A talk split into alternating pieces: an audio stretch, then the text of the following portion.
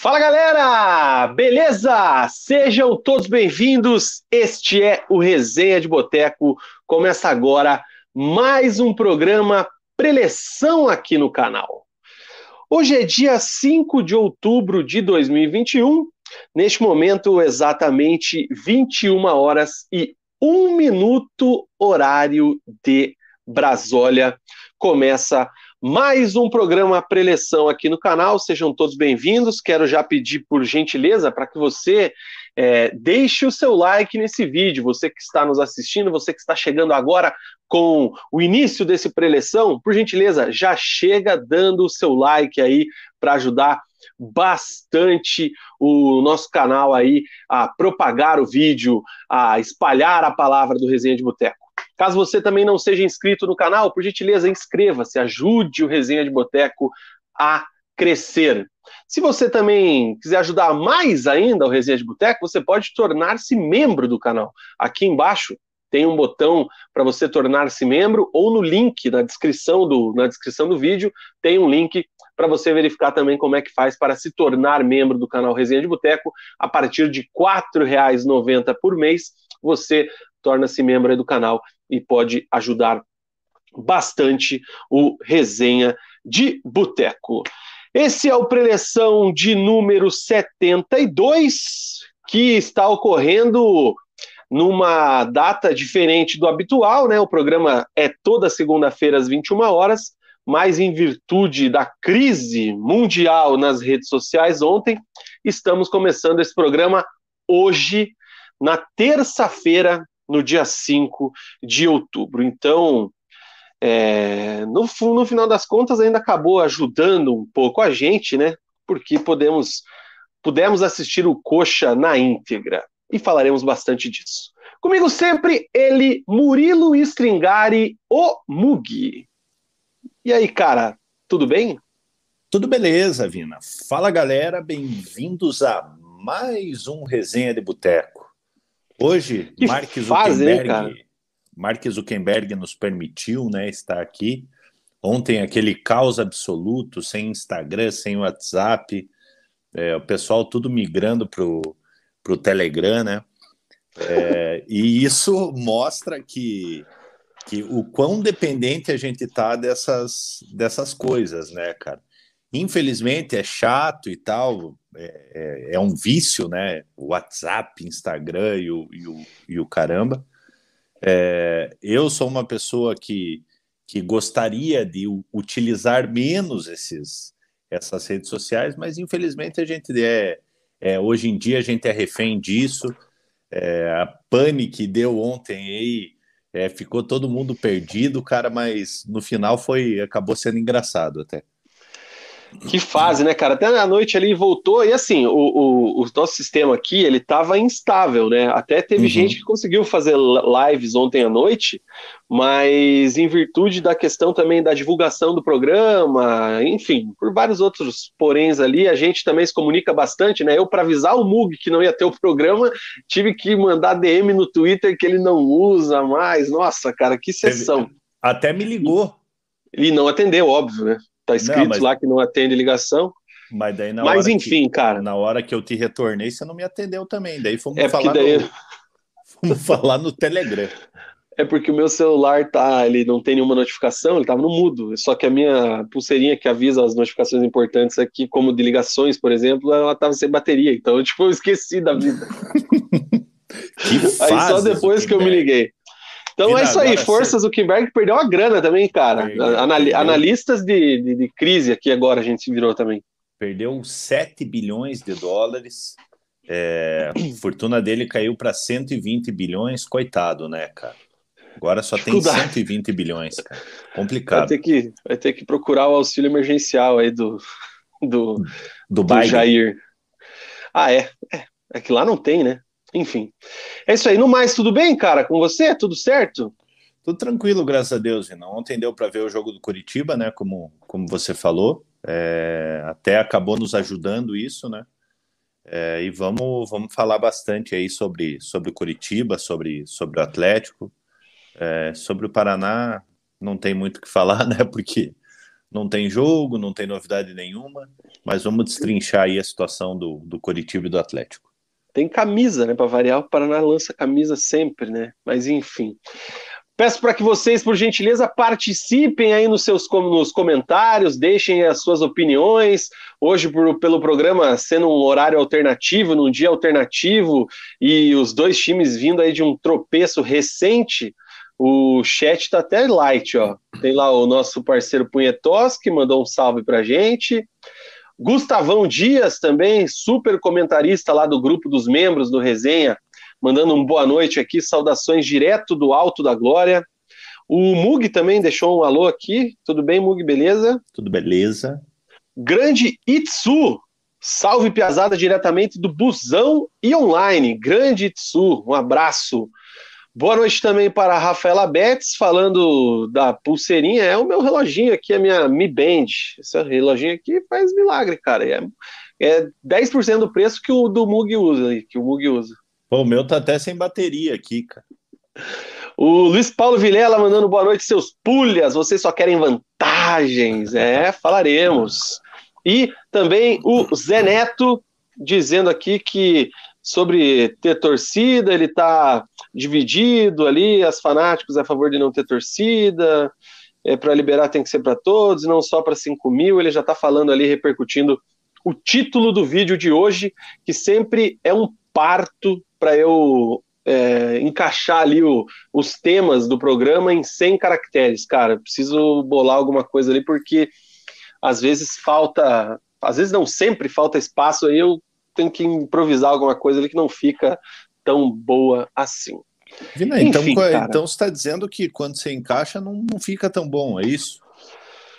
É, cara, colocar ali títulos sobre três times, agora dois, em 100 caracteres, descontando o título do preleção, é meio difícil de encaixar, cara. Mas a gente tenta. Já são 72 programas que eu encaixo e fica certinho.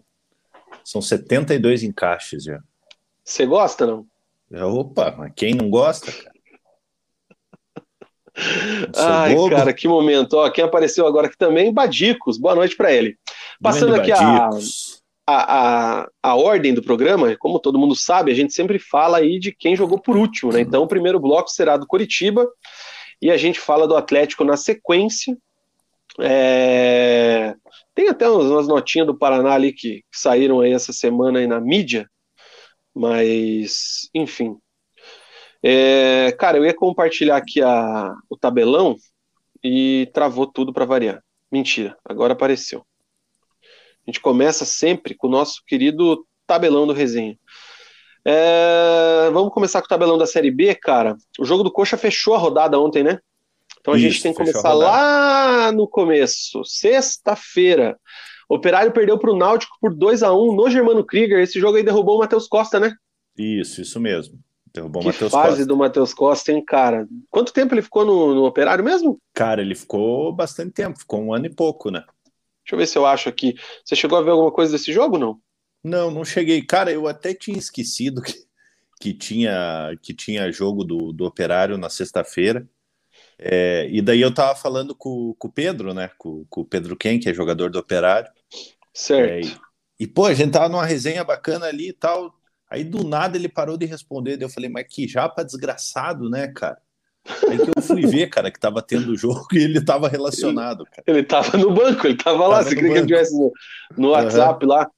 É, o Matheus Costa, ele caiu. Cara, na verdade, ele caiu antes, ele caiu na terça-feira para derrota pro Vila Nova. Isso, isso mesmo. Foi um jogo antes. Caiu com 51% de aproveitamento, 65, 65 jogos, 28 vitórias, 15 empates e 22 derrotas. Ah, cara, o Matheus Costa começou bem aí a Série B do, do brasileiro. Lembra que a gente deu muita moral para eles quando eles ganharam do Vasco lá, mas sucumbiu à pressão. É, é infelizmente, né, Vina? Já é o, o, nos dois últimos anos aí o Operário vindo bem na, na, na Série B. É, o Operário hoje já dá para a gente falar que é um time consolidado na Série B. Não acredito que, que vá cair esse ano. Tem times piores, obviamente. É, mas uma pena, né, cara? Uma pena que o trabalho do Matheus ali começou a não, a não dar certo. É, então, talvez tivesse sido a hora de uma, de uma mudança para ver se o elenco é, sente alguma diferença ali e volta, volta a vencer, né, cara? É, como eu falei, é, nós temos amigos lá dentro do, do Operário, tinha a Bia, né, que já participou do resenha aqui, que foi assessora do Operário, Matheus Costa já, já, já nos deu entrevista aqui, é, enfim, então a gente é um time que, além de ser do Paraná, a gente torce, né? Infelizmente, esse ano aí do, da, do, do início do campeonato, a gente esperava alguma coisa do operário e infelizmente caiu muito de produção aí, dificilmente vai brigar pelo acesso. Ele estava lá no operário desde outubro de 2020, cara. Então ele estava. Até ele, ele deu Quase uma desabafada um no, no Instagram dele aqui, né? Ele, o, o, operário não colocou qual foi, se foi ele que mandou embora ou o treinador que saiu, só avisou o afastamento. E o Matheus Costa colocou no Instagram dele que há uma semana estava comemorando o fato de ser o técnico mais longevo da Série B, com quase um ano de permanência. E hoje, por decisão do clube, me despeço depois de uma derrota em que jogamos bem, mas não conseguimos suportar a pressão com um jogador a menos. É, é futebol é resultado, né, Vina? Infelizmente. Um aqui. É, infelizmente no Brasil é, é, futebol é resultado. Num, lógico que teve essa mudança aí que você só pode demitir um treinador para ver se, se, consegue dar continuidade no trabalho dos técnicos, né, para não ficar essa bagunça. É, mas o Brasil ele ainda tem essa filosofia de, de demitir treinadores, né? É, Demite-se muitos treinadores é, agora os clubes estão fazendo acordo com os técnicos, né? Fazem o técnico pedir para ir embora, porque daí ainda fica fica com a possibilidade de contratar de, mais, de contratar mais, mandar é, embora o próximo rápido. É, eu não acho que o Matheus seja o maior culpado pelo, pelo momento do, do operário, é, mas a diretoria pensou é, que talvez uma mudança aí pudesse surtir efeito no meio dos jogadores. A gente sabe que, vez ou outra, quando chega um treinador novo, é, dá uma injeção de ânimo. É, Famigerado atletas. fato novo. É, e, e, a gente sabe que o Matheus é um cara de muito bom trato com os atletas, né? Ele é amigo dos atletas, os atletas gostam dele, é, geralmente é, tem um bom ambiente com, com os atletas, domina o vestiário. É, infelizmente aí é mais uma vítima do, do futebol brasileiro aí, dos dirigentes do futebol brasileiro aí que, que não tem paciência e acabam jogando tudo nas costas do treinador. Acho que ainda arruma emprego na Série B dessa temporada. O Brusque venceu o Guarani por 2 a 0 Goiás bateu Vitória por 3 a 0 Já no sábado também, CRB e CSA, o Clássicos, ficou no 0 a 0 O Botafogo perdeu para o time do Havaí por 2 a 1 o, a Ponte Preta perdeu para empatou com o Vila Nova em 1 a 1, o Cruzeiro bateu o Brasil de Pelotas por 2 a 0, aí já no domingo. O Confiança perdeu para o Vasco por 2 a 1. Londrina bateu o Sampaio Correia lá no Café 3 a 1 e ontem à noite o Remo empatou com o Coritiba, o Verdão empatou fora de casa lá no Baianão 0 a 0. Tá rolando um jogo já dessa rodada, na verdade já acabou, né? Começou às 19 horas, Havaí e Ponte Preta 1 a 1, abrindo a 29 rodada. Classificação de momento na Série B, já computando esse resultado do Havaí. Curitiba é líder com 54 pontos, 4 de vantagem para o segundo colocado, que é o Havaí, que tem 50. Botafogo é o terceiro com 48, Goiás fecha o G4 também com 48. O CRB também tem 48, mas está em quinto. O Vasco encostou no G4, é o sexto com 43. Depois a gente tem CSA, Guarani, esses times aí com 42. Acho que a briga pelo acesso vai até o oitavo colocado aqui, que é o Guarani. Do Náutico para baixo, acho que já está mais complicado. O Cruzeiro é o 12 com 35, o Operário aparece na 13 colocação com 34. O Londrina, que venceu aí na última rodada, é o primeiro time fora da zona de rebaixamento com 30 pontos. Mentira, Primeiro time na zona de rebaixamento com 30 pontos. O Vitória tem 26, Confiança 22 e o Brasil de Pelotas tem 16. O Londrina pega o Guarani sábado, o Curitiba joga com o Cruzeiro na sexta-feira e o Operário joga amanhã lá no Bento de Freitas, em Pelotas, contra o time do Brasil de Pelotas.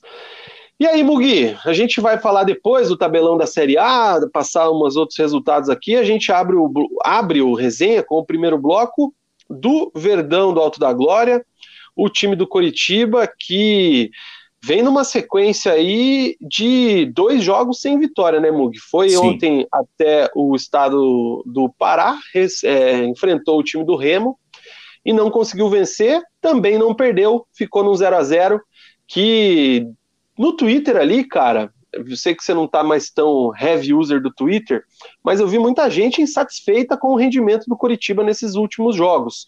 Ontem, principalmente, o time estava bastante desfalcado é, e o Morínigo tentou montar ali um, um, esquema com esses jogadores que ele tinha à disposição, mas Curitiba criou muito pouco, né? Não teve uma boa partida ofensiva contra o time do Remo ainda perdeu uma chance no final ali com o Totó e ficou no 0 a 0 Qual foi a tua visão da partida de ontem? Como é que você avaliou esse 0 a 0 do Curitiba contra o Remo fora de casa? Mina, assim, a preocupação é eminente, né, cara? Principalmente pelo empate diante do Confiança, conseguiu arrancar um empate é, dentro de casa no finalzinho do jogo, com o gol do, do, do William Totó, né? Totalmente inesperado. É, esse jogo contra o Remo, é, eu até acho natural o empate, mesmo você você líder do campeonato, o Remo lá embaixo, tava um calor danado lá no lá em Belém do Pará. É, os jogadores acabam acabam sentindo, querendo ou não, os jogadores do Remo estão mais acostumados ao, ao clima lá, né? Aquele clima muito úmido, calor do caramba, mesmo à noite. É, e, e a realidade é que, que faz sentido em partes as reclamações da torcida do Curitiba. É, o Curitiba está invicto a sete jogos, ou seja, vem pontuando durante esses, esses jogos. São quatro vitórias e três empates né, nesses últimos jogos. A última derrota foi diante do Botafogo, é, lá no início do, do segundo turno. Né? É, então, assim, Vina, para mim é um empate natural, mas o que preocupa é a maneira como o time vem jogando. É, o Curitiba, a gente sabe, a gente vem falando desde o início da competição que a Série B é um campeonato longo, é, que você precisa ter elenco, porque jogadores vão desfalcar o time, seja por suspensão, seja por, por lesão, é, jogadores vão, vão embora, é, enfim. É, e ontem o Curitiba, mais uma vez, jogou muito mal. É, a realidade é que escapou de ser derrotado, por isso é de se comemorar esse empate. É, o Remo foi melhor na partida desde o, desde o início do jogo.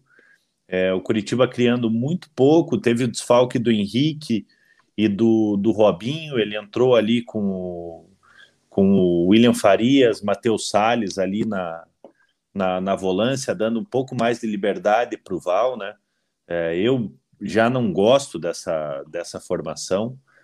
É, o Igor Paixão tentando alguma coisa pelas pontas ali, o Curitiba também desfalcado do Vagninho, né, que, que virou uma lenda é, é, para gente aí, um jogador, acabou virando aquele jogador folclórico, né, é, e, tá, e tá fazendo falta, o Vagninho, o Vagninho vem fazendo falta, é, o Robinho, o Rafinha ontem mais uma vez titular, e o Rafinha iniciando o jogo você já sabe que vai ter que fazer uma substituição e o Rafinha não vem desempenhando um bom futebol, aquele futebol que encanta.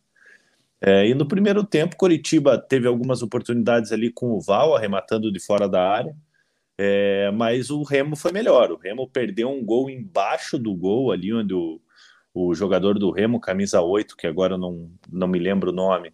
É, Lucas Siqueira. Com, Lucas Siqueira acabou, acabou concluindo por cima do gol. O Remo poderia ter aberto o placar. É, e no segundo tempo o Remo começou com tudo, né? Logo aos dois minutos o Tocantins acerta uma bola na trave. É, aos quatro minutos o Wilson faz uma excelente defesa. É, depois o jogo fica muito travado ali no setor de meio de campo, né? O Morínigo até tenta é, fazer aquela substituição, colocando o Valdeci e o, e o Gui Azevedo, tirando o Salles e o, e o Rafinha para dar mais mobilidade para o time, mas não surtiu efeito. Acabou atraindo o Náutico para o campo do Coritiba. É, o Náutico também sem muita efetividade, não que o Náutico tenha sido muito melhor que o Coritiba, mas foi levemente melhor e teve as melhores oportunidades. No final do jogo, nos cinco minutos finais ali, o Morínigo acaba colocando o William Totó é, aos 40 minutos, é, que também não surtiu efeito, né? A gente vai falar mais para frente aí do, do lance crucial do William Totó. É, e uma pressão danada do Remo no final do jogo ali, o Remo cruzando bola na área, tentando de qualquer maneira é, é, a vitória diante do Coritiba. É, e aos 45 minutos, 46 ali já nos acréscimos, o Curitiba consegue um contra-ataque. Nesse ímpeto que o Remo estava, o Curitiba consegue encaixar um contra-ataque. O William Totó sai frente a frente com o cara a cara com o Thiago, o goleiro do Remo. O Thiago, que foi goleiro da base do Curitiba, fez toda a base dele pelo Curitiba, campeão da, da Dallas Cup. A torcida do Curitiba é, às vezes nem conhece ele porque, porque não chegou a atuar no profissional, mas é um jogador que nas categorias de base ali tem, tem seu nome na história do clube. E o William Totó acaba, em vez de cavar, de tentar alguma, alguma outra coisa, acaba chutando em cima do Thiago. Thiago faz a defesa é, e, o, e logo o árbitro encerra a partida em 0 a 0 Então, pelo que foi o jogo, Curitiba tem sim que, que comemorar esse, esse pontinho. Obviamente não é um confronto direto. É, o Remo briga por, pela parte de baixo da tabela ali, mas pelo que foi o jogo, o Curitiba escapou de uma derrota. É, cara, é, é complicado, né? Porque teve a chance aí com, com o William Totó, né? Com, como é que é? William Alves, né? William Alves. O William Alves, que é o nome, nome artístico dele, eu prefiro William Totó. Inclusive, acho que se fosse William Totó, ele teria feito o gol. É... A gente fica na, na, dúvida, né, com relação a, a, essa queda de rendimento, porque o jogo contra confiança, você falou bem, também foi um jogo que, que não agradou, né? É... E aí fica naquela questão: será que já tá. Como é que eu posso falar, cara? o foco, será que o Curitiba já perdeu o foco? Será que é, é todo esse oba-oba com relação a acesso, com relação a falta pouco, tão precocemente, né? Porque faltam quantos jogos para acabar a Série B? 10 jogos? 10, né? 10 jogos. Faltam 10 jogos. Pô, cara, é jogo pra caramba, mano. São 30, São 30 pontos. pontos. Então, assim, é, e muita gente, todo mundo, a gente falando aqui, pô, faltam 99% de chance de acesso, 97% de chance de acesso, tudo mais é, e o time tem essa queda. É, só que ao mesmo tempo, o time do Coritiba, apesar do excelente rendimento que tem durante toda a Série B, é, não é aquele. É, você chegou a ser aquele time que encanta, aquele time que empolga, aquele time que dá aula, que passeia em cima do adversário. É um time muito efetivo, mas não é um Sim. time que atropela o adversário. Teve um jogo, cara, que foi contra o Brusque, Brusque. acho, aqui no Couto, é. né? que, que, que o Coxa atropelou, não deu chance, beleza. Desses Mas fora esse jogos, jogo. Desses sete jogos, foi o único jogo que realmente jogou bem. É, os demais resultados, que também você tem que elogiar essa efetividade do time, é, num campeonato tão difícil como, como é a Série B, é, você conseguir vencer, que seja por 1 a 0 você tem que parabenizar, é, mas a gente está falando de desempenho.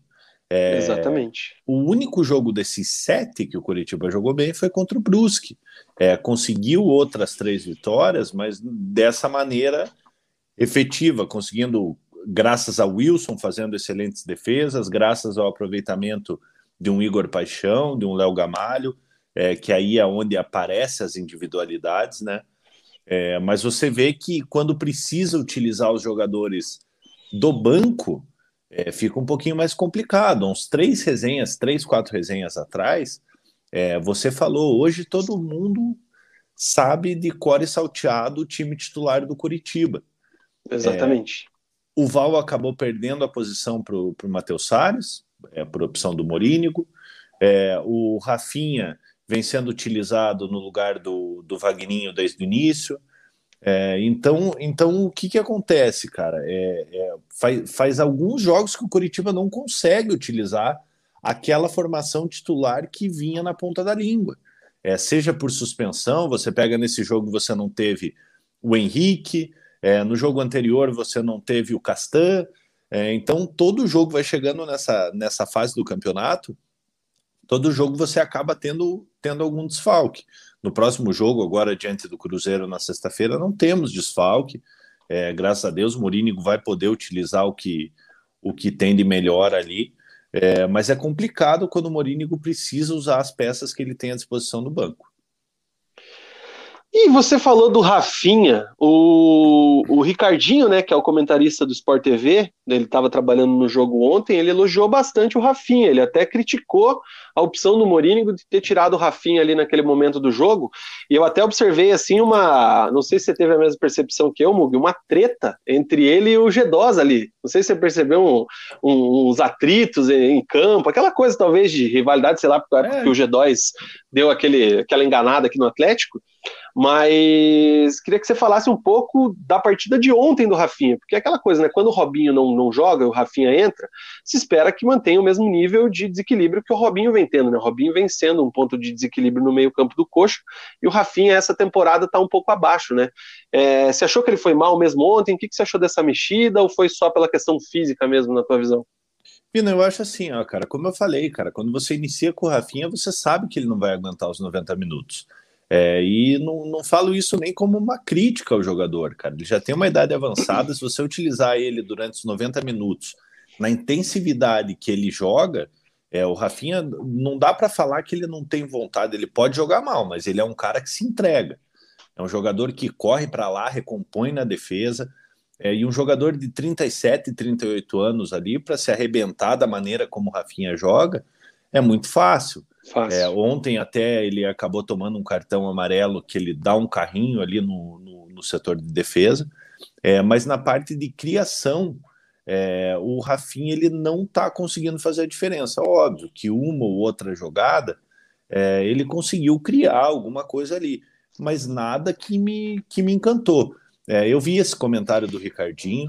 É, o problema tá nas peças que foram que foram a campo. É, ele tirou o Matheus Salles e o Rafinha, colocou o Valdeci e o Gui Azevedo. É, então, em, em, relação à qualidade de, de, de, de, jogadores, obviamente que o Coritiba acaba perdendo.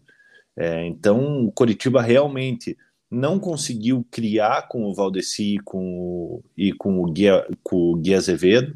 É, o Valdeci é uma enceradeira do caramba, cara. Tipo, na hora que ele pega a bola, gira para cá, gira para lá, mas também sem efetividade nenhuma.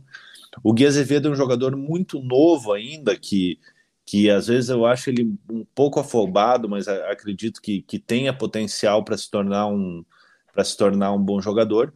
Mas de fato, cara, com a saída do Rafinha, mesmo o Rafinha não encantando ontem, é, a saída do, do Rafinha acabou fazendo o Curitiba cair de produção.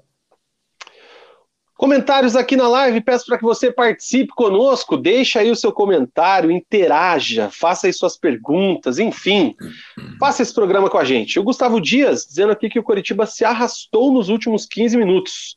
Tomara que o time esteja guardando o futebol para a sequência de Cruzeiro, Vasco e Sampaio e CRB. Robinho fez muita falta ontem. Você acha que o Coritiba está sofrendo com a maratona também, Mug? Está tendo essa queda física aí que o Gustavo está falando? Fina, pode ser, cara, mas a maratona é para todos, né, cara? É, a gente sabe que, que teve um período aí que, que ficou sem jogos, a gente. É, esse ano aí continua sendo um ano atípico devido à pandemia, né? Porque o Campeonato Brasileiro foi terminar em fevereiro, então jogadores é, praticamente sem férias, é, os clubes se virando aí para colocar o calendário em dia. É, então a maratona é para todos. Lógico que que o Coritiba está na liderança, jogando com uma, com uma intensidade é, é, muito alta, mas eu acho que a gente não pode usar isso como desculpa. É, mas concordo com o Gustavo, nos últimos 15 minutos ali o Coritiba ontem tomou um sufoco danado do, do Remo, é, e isso não pode acontecer, cara. Você acaba, acaba tomando um gol no finalzinho aí, é, acontecendo a famosa coxice, né? Que graças a Deus não, não, não aconteceu, pode te, te prejudicar lá na frente. Um pontinho nessa Série B aí pode fazer toda, toda a diferença. Mesmo. É, cara, a parte física na Série B é brabo. Os caras têm que, têm que cuidar e a sequência do Coxa é brava, aí como ele falou, né? Sexta-feira tem o Cruzeiro, mas a gente já fala aí também dessa, Vina, dessa ainda mais, partida. Ainda mais ontem que foi aquele combo gostoso, né, cara? É calor e campo ruim, cara. Porra, os caras os cara na arquibancada lá, chinelão, bermuda. Eu falei, nossa, que lua, hein, cara? E a gente aqui, um frio do caralho. Calor e campo ruim, cara. A perna pesa. É... Pô, lá é ruim também, né? É, o jogador sente, a viagem é longa também até, até, até Belém, né, cara? É, então, obviamente que, que você acaba sentindo, né? Clube dos Cheveteiros, um abraço para a galera lá. O Coritiba, algumas temporadas, traz emoções da primeira às últimas rodadas. Aí, como estava com 98% de chance de subir, já já está tratando de ser o coxa de sempre. Depender do banco de reservas é isso aí. O Léo Chinta está com a gente, dando boa noite aqui para ele. Uh, que mais que temos aqui? Lucas Pedro, boa noite, rapaziada. Saudações rubro-negras. Falem do jogo de quinta e do Valentim. O Badico está perguntando aqui, ó, dizendo não entende porque o Biel não tem chance. Duvido ele ser pior que o Valdeci. Sorte que os concorrentes estão tropeçando também. Esses meninos da base aí, como é que ficou aquela situação lá do Luizão? Alguma novidade? Como é que tá aí essa questão da, da rapaziada piazada? Piazada, é pia, uhum. piazada do Couto, né? É, os piá do Couto. Vina, ainda estão em negociação, cara. Essa semana aí deve ter algum desfecho, né? O jogador teve proposta da Ucrânia, proposta do, do, do Flamengo. É, então, então, essa semana deve ter algum, algum desfecho. É, o clube pensa na instituição e o empresário pensa no jogador, é normal, não adianta é, o torcedor é, é jogar a responsabilidade em cima do empresário, que o empresário é isso, que o empresário é aquilo. É, então o empresário ele vai buscar o que é melhor para o atleta é, e o clube também ele quer ele quer ter o retorno técnico, quer, quer também é, gastar o quanto menos com, com o jogador, né? Então isso faz parte de uma faz parte de uma negociação. Eu espero que tenha um final feliz, sem o Curitiba fazer nenhuma loucura pelo pelo jogador. Eu acho que ainda tem que provar muita coisa para merecer um, um, um salário assim de nível top. É um jogador que está subindo agora, é, tem que ter paciência. É, e eu espero que, que o Curitiba consiga a, a renovação com ele aí para porque é um jogador que pode render tanto tecnicamente financeiramente lá na frente. Em relação ao Biel, o Biel estava no banco ontem.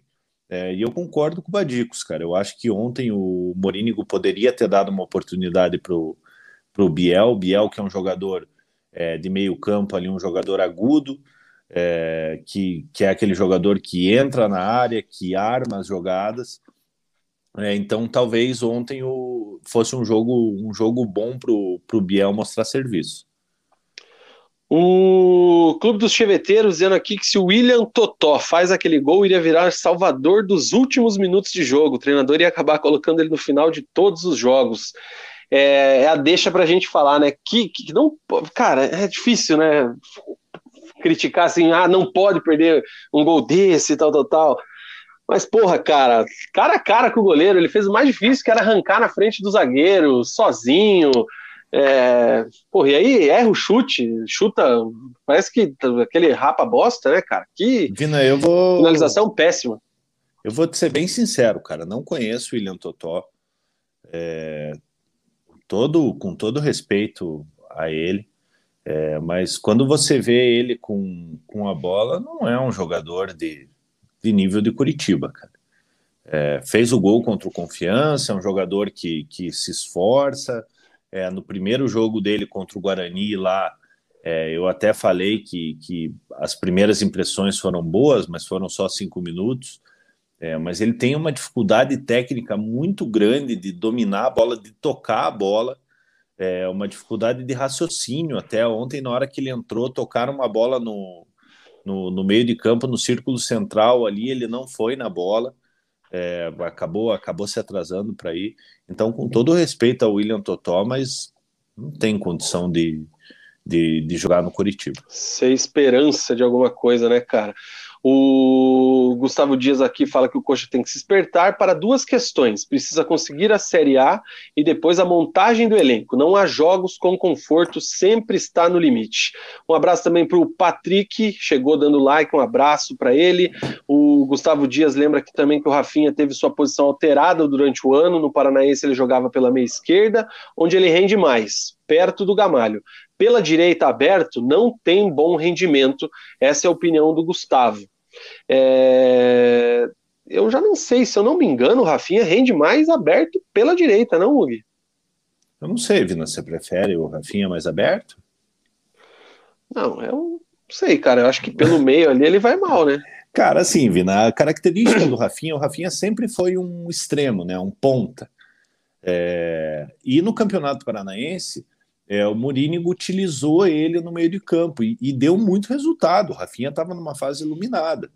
É, mas a posição dele é aberto mesmo. Ele, ele não é um jogador para jogar de costas para o volante, para dominar e, e, girar. No Campeonato Paranaense deu certo.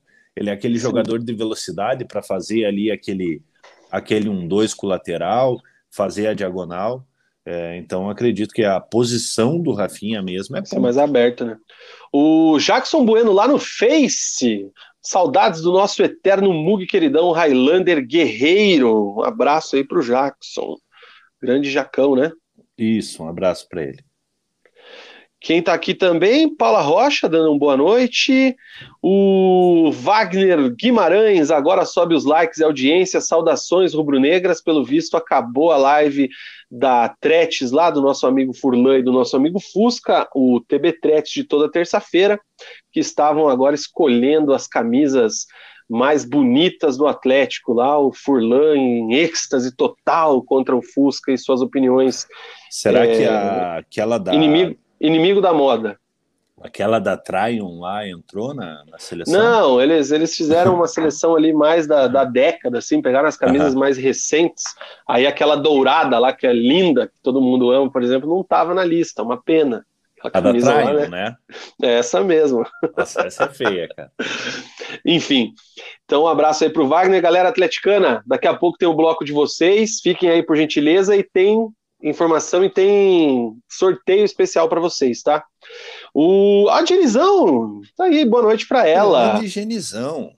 O, o, Wagner cornetando aqui atrás, que se empolgaram lá com as camisas lá. Cara, o Furlan tava maluco lá escolhendo as camisas. O Itsu dizendo que o Verdão já pode começar o planejamento da Série B 2023, porque esse ano já subiu, ninguém segura o nosso abacate mecânico. Grande Itsu, membro aí do nosso canal.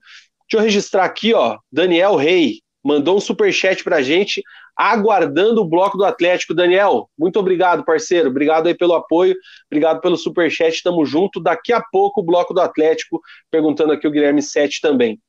É... O Clube dos Cheveteiros dizendo aqui sobre uma reportagem em que o título era que o Curitiba havia descido o Luizão para a categoria de base novamente devido a essa questão aí da falta de entendimento na negociação do contrato. Você ficou sabendo de alguma coisa, Mug? Vina, assim, cara, o Luizão tem. Houve 17... o rebaixamento. É, o Luizão tem 17 para 18 anos, cara, então ele, ele ainda tem idade de júnior. É, então, assim, se ele não está sendo utilizado no profissional, é, eu não vejo o menor problema de, de descer ele para para jogar, o jogador precisa jogar, precisa ter ritmo de jogo para quando, quando ele for solicitado no, no profissional ele ser, ele ser utilizado. Exatamente. Não é só porque ele tem talento que ele tem que ficar treinando lá no profissional. É. Não teve espaço. Claro que a questão contratual pesa, né? Já pesa, o presidente foi o presidente que deu a declaração, né? Que enquanto não renovasse, não ia, não ia colocar ele para jogar, Isso. mesmo com o contrato para 2023, né? Isso mesmo. Enfim. O Gustavo Dias aqui para a gente fechar as perguntas do Curitiba pergunta sobre camisa do Outubro Rosa. Se o Curitiba vai lançar alguma coisa aí, Mug. Tá sabendo ou não? Curitiba lançou a camiseta do, do Outubro Rosa só na versão feminina no ano passado, é, devido a, pedi a, pedidos, né? O Curitiba até tem ela aqui. É, o Curitiba lançou a camisa rosa, mas esse ano voltou a produzir só para mulheres. É, então já está disponível na, na loja do Curitiba, se não me engano, o valor é 169 reais, é, e só modelos femininos. E no dia 12, aniversário do aniversário do clube, é para Curitiba lançar a terceira camisa, que, segundo informações, vai ser inteira verde. Inteira verde? Isso. Ah, tá aqui, ó. Até não, não sei se era essa, se era essa camisa aqui que o, que o Gustavo estava falando, né? Às vezes acho que não era do Outubro Rosa, podia ser essa camisa aí que você citou, Monte. É, pode ser, mas eu vou, vou fazer até uma crítica, Vina. É, a, a camisa do, do Outubro Rosa desse ano do, do Coritiba não, não ficou legal, cara. É, ela tem uma mancha rosa na, na, na, barriga ali, eles podiam ter, ter simplificado mais, né? É, essa mancha rosa aí eu não, não, não achei muito, muito legal. É, que, que é isso aqui, velho? É, é uma, uma, a mancha, uma mancha rosa aí que eu, que eu não achei legal. Achei a do ano passado mais bonita. É, e, e, assim, cara, eu acho que tem que lançar também, lógico, que o Outubro Rosa, mês da, da pra, é uma causa para as mulheres, né? É, mas eu acho que, que cabe ao setor de marketing, eu não sei como é que foi as vendas no ano passado, é, cabe ao setor de marketing disponibilizar também camisetas masculinas da, da Rosa, porque, porque tem gente que compra, cara. Eu, ano passado, por exemplo, comprei, cara. Aproveitei a oportunidade que, que lançaram, né? Já que nos outros anos não tinha. É, e acabei comprando. E esse ano, infelizmente, só a feminina. É isso aí, cara. Então tá feito o registro. Realmente não entendi isso aqui, cara, mas beleza. E o Gustavão realmente estava falando da camisa de aniversário mesmo, não era do Outubro Rosa, isso. e a gente aproveitou o gancho aí Dia das... 12 deve ser lançado. Maravilha. Para a gente fechar o bloco do Curitiba, Mug, sexta-feira, Cruzeiro vem até Curitiba enfrentar o Coxa no Couto, expectativa aí de decreto novo da Prefeitura, liberando 10 mil torcedores, né? 10 mil liberando o aumento de público que levaria o Coxa a colocar capacidade de 10 mil pessoas no Couto Pereira. Como é que está essa situação aí? É, a torcida está empolgada e o que é que temos aí de time para esse jogo contra o Cruzeiro? Você falou que os Falcons aí ficaram para trás e o Mourinho poderá colocar aquele time força máxima, né? É, os jogadores que tomaram cartão nesse jogo contra o Remo foi o, o Val e o Rafinha, não estavam pendurados, né? É, quem está pendurado é o Wilson, Igor Paixão, Wellington Carvalho, é, o Morínigo está tá, tá pendurado também. É, e não tomaram cartão, então o Curitiba tem a disponibilidade de todos esses jogadores.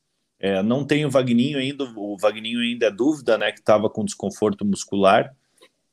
É, ainda é dúvida para esse confronto. É, e a expectativa é boa, né, Vina? A gente espera que o Curitiba vença o, o Cruzeiro, né? É, o Cruzeiro vem de vitória e venceu o Brasil de Pelotas, né? Se empolgaram tanto que mandaram embora o Pastano, né, cara? É, mas, mas aquilo. Bom, eu não, não vou nem falar nada. É, então, assim, cara, é, é, o Cruzeiro, um time de camisa muito pesada, é, mas atravessa um momento, um momento ruim.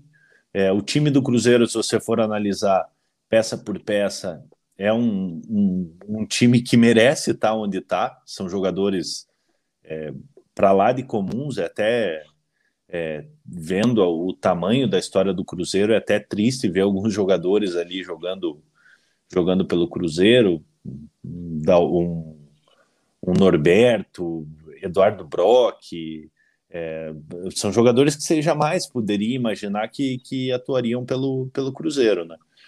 É, então, então, assim, cara, a expectativa é que, com todo respeito ao Cruzeiro, que o Curitiba vença o, vença o Cruzeiro, aproveitando esse, esse momento ruim do, do, do time do time mineiro, é, até para dar uma tranquilidade, uma, uma tranquilidade para a torcida e para o time, né, Vina?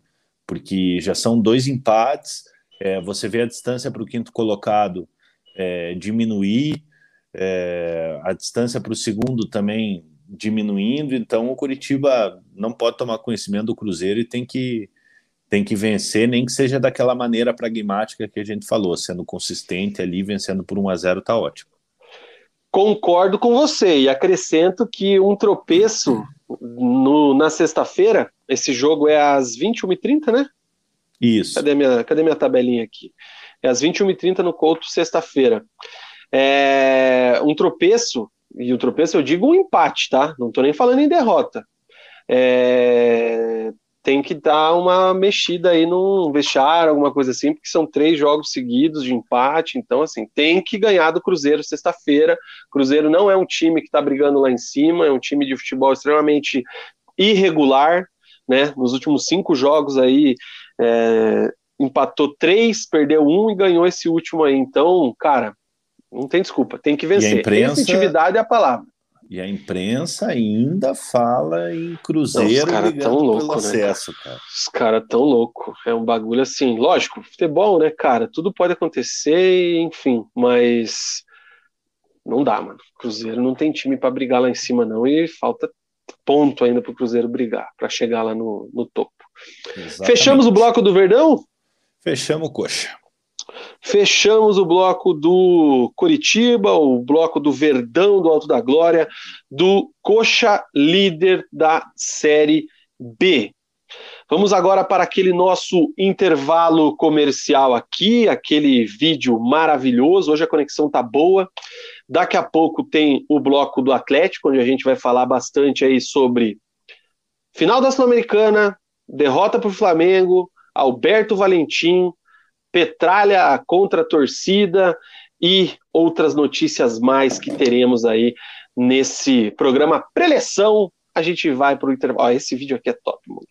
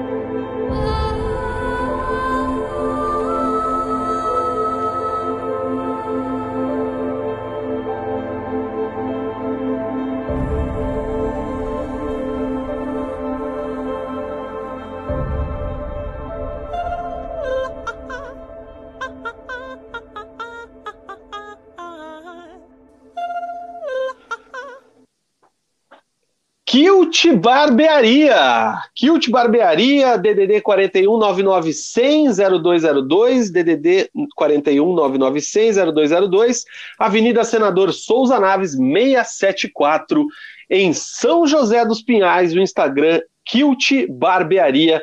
Viva você também a experiência Kilt. Experiência Kilt que não consegui viver na semana passada e tinha até agendado de ir lá na quinta-feira assistir é, o jogo do Atlético, mas não consegui. Tive compromissos e também fiquei um pouco resfriado e nesses momentos é melhor evitar, né, o contato com outras pessoas. Então não passei por uma experiência Kilt semana passada, mas essa semana acho que não terá escapatória. Vou até a Kilt, vou viver essa experiência Kilt maravilhosa.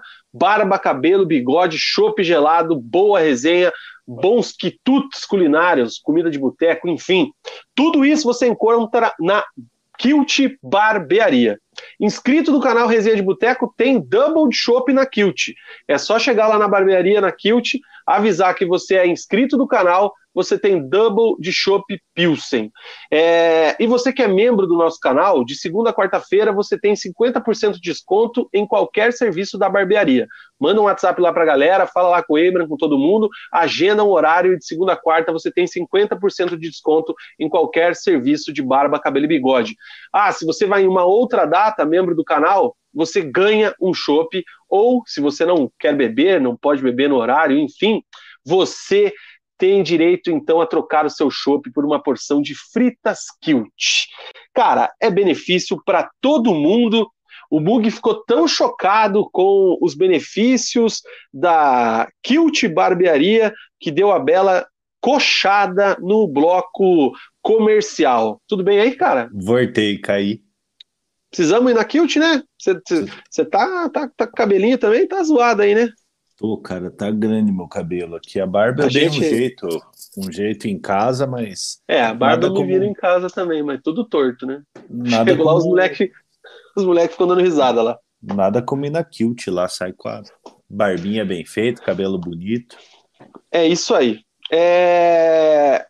Outra coisa, envolvendo também a Kilt Barbearia e envolvendo o Resenha de Boteco. Acabou Porra, o mês deu uma bocejada de... agora aqui. Deu. Acabou o mês de setembro e quando acaba o mês, vocês sabem que é hora de troféu barba, cabelo e bigode. Troféu Barba, Cabelo e Bigode. Teremos que abrir a votação ali para os membros do canal no grupo, para escolhermos aí os candidatos a, os, a, a merecer, né? O candidato a vencer o troféu Barba, Cabelo e Bigode, esse belíssimo troféu aqui. Quem que é o destaque de setembro aí, Mugi? Você tem aí alguém para sugerir, não premiação, mas sei lá. Ah, cara, quem, que você, quem que você vai votar aí? Sem dúvida nenhuma, Marcos Mion, né, cara? Melhorou pra caramba que? o Caldeirão. Marcos Mion. Marcos Mion melhorou pra caramba o Caldeirão do Hulk lá. É, agora é só, só Caldeirão. É, então eu vou, vou votar nele, cara. Não. Eu vou sugerir lá na votação, a gente sempre escolhe três, três nomes, né? Eu vou. Um deles vai ser o Nicão. Tá, o Nicão do Curitiba, quem que a gente poderia. Cara, ó, do Curitiba de verdade, cara, um jogador que eu tenho que eu tenho gostado muito, que é pouco falado, porque é aquele operário da bola, né? É o William Farias, cara. O William Farias, para mim, vem se destacando com a, com a camisa do Curitiba. É, então eu acho que, que é muito merecido, aproveitando que, que foi um mês sem muito destaque. É, então cabe caberia uma, uma homenagem ao William Farias aí, que vem jogando com muita raça e bem. É, bela, bela sugestão, cara. Bela sugestão. Fez, vem fazendo uma série B de muita regularidade. Então é isso aí. Fiquem atentos nas redes sociais que a gente vai lançar aí a enquete em breve dos indicados ao troféu Barba, Cabelo e Bigode, oferecimento da Kilt com resenha, o vencedor de setembro, certo? Ô, Vina, Diga. O, o, pelo que jogou contra o contra o Oeste, você não acha Ah, que o Eberê daí, merecia? cara. O Eberê não merecia um. Uma indicação? Acho que não, o né, Vina cara? até travou, cara. Foi eu falar do. Foi eu falar do Eberê, ele travou, cara. Eu acho que quem travou foi você, não fui eu, não.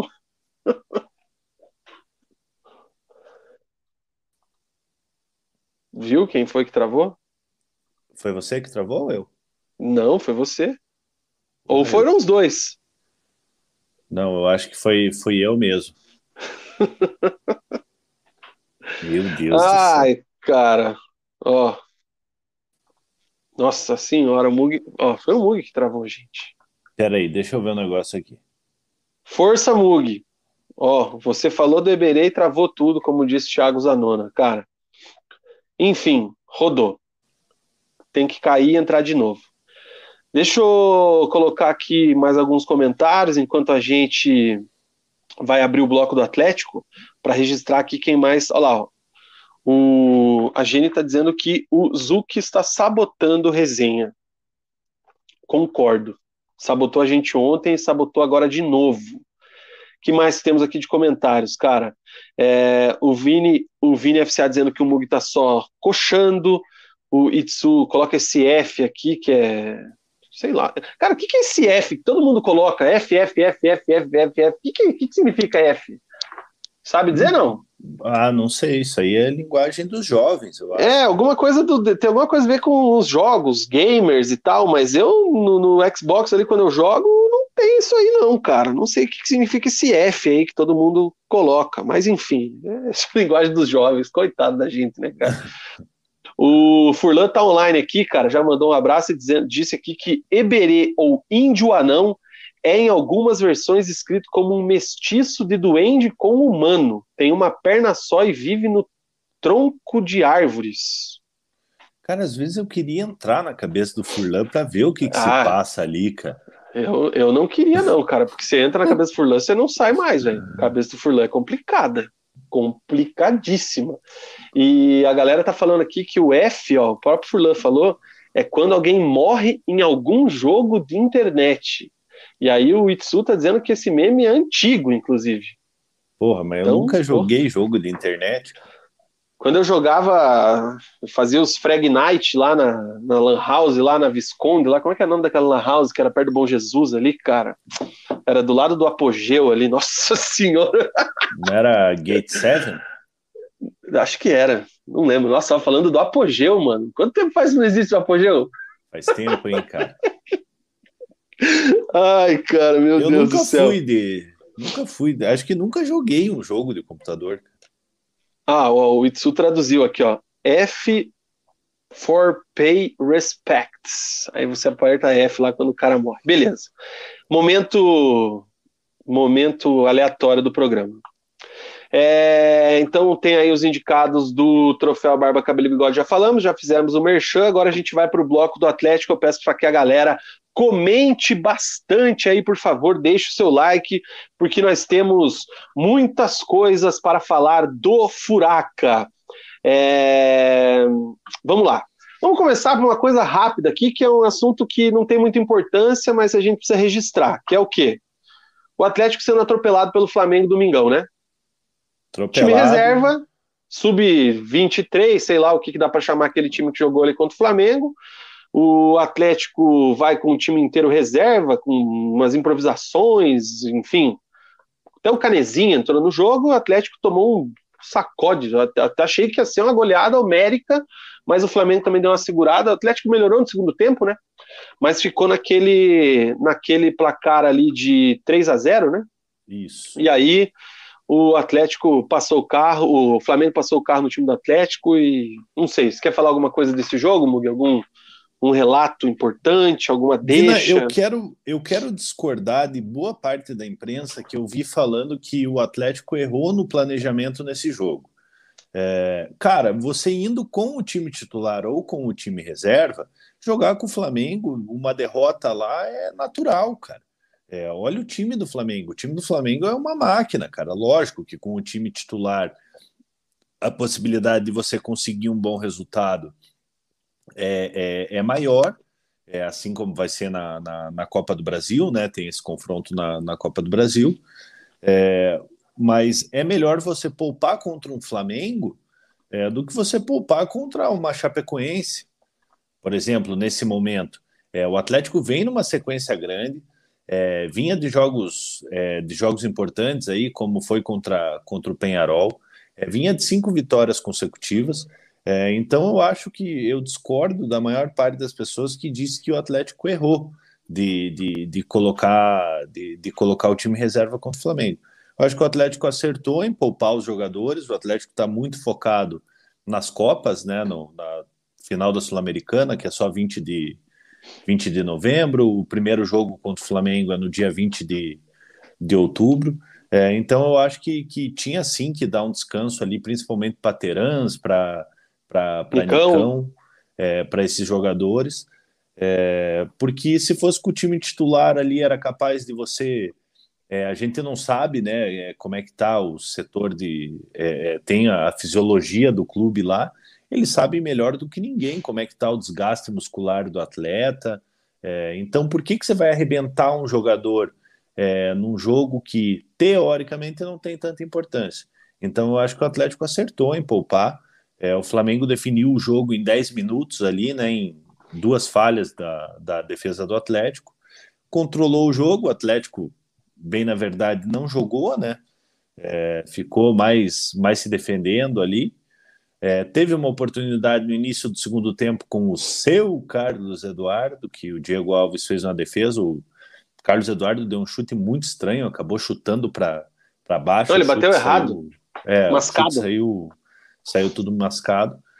Então, um resultado natural, cara. Pelo que foi o jogo, o Flamengo sentou ali nos 3 a 0 também não, não forçou muito no, no segundo tempo, até porque não, não, não precisava.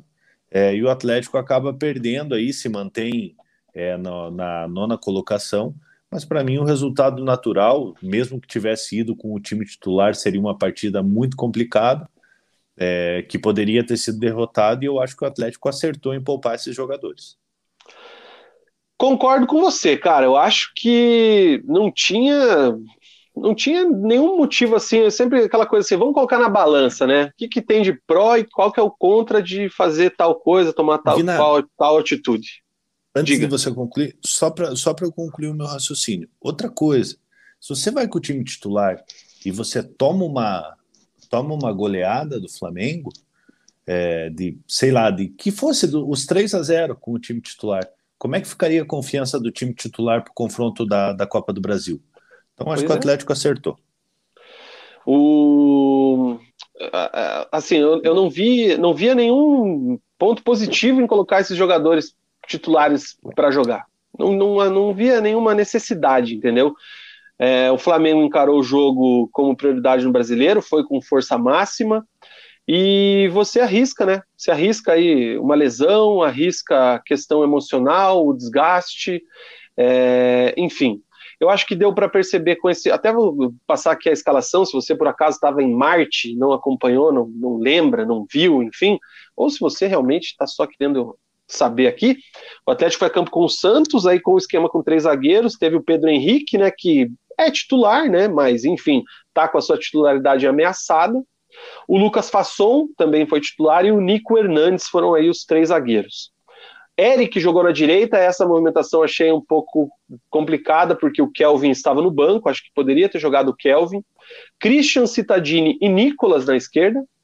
E aí ali na frente, Carlos Eduardo, Pedro Rocha e Renato Kaiser. De bom, cara, é, é o ritmo de jogo que o Pedro Rocha vai ganhando é nítido a, a, a, forma diferente desse jogador. É, é, assim, é gritante quando o Carlos Eduardo pega a bola, domina, tenta conduzir, tenta fazer um passe, tenta se movimentar. A diferença que tem quando o Pedro Rocha faz a mesma coisa. Então, é, de bom nisso, de, nesse jogo, eu traía assim a questão do Pedro Rocha. Não estou dizendo que ele foi um bom jogador, se salvou nada disso, mas dá para ver que ele realmente ele é um jogador que dá para se esperar alguma coisa diferente. Acho que ele deve ser titular em breve desse time atleticano aí, se já não é considerado como titular nesse momento. É... que mais, cara? Acho que só, velho, de, de desse jogo aí que eu tenho para falar. Vinal Furlan faz um comentário ali. Coisa. É, deixa eu é. sair da tela aqui para ir lá nos comentários o que, que a galera tá falando para a gente mudar de assunto. Furlan faz um comentário sobre o Lucas Fasson e o, e o Hernandes, né? Que, que deu para ver bem os dois jogadores. É, o Lucas Fasson, ele em breve vai ser, muito em breve, vai ser, vai ser titular do Atlético. É, a maneira como esse jogador joga em tão pouco tempo que ele chegou no Atlético, parece que ele já está aí faz, faz anos. É, o Nico Hernandes, é, eu acho que ainda precisa se adaptar. É, não acho que fez um excelente jogo, um jogador que tem potencial. É, acho que ainda tem muito, muito que evoluir.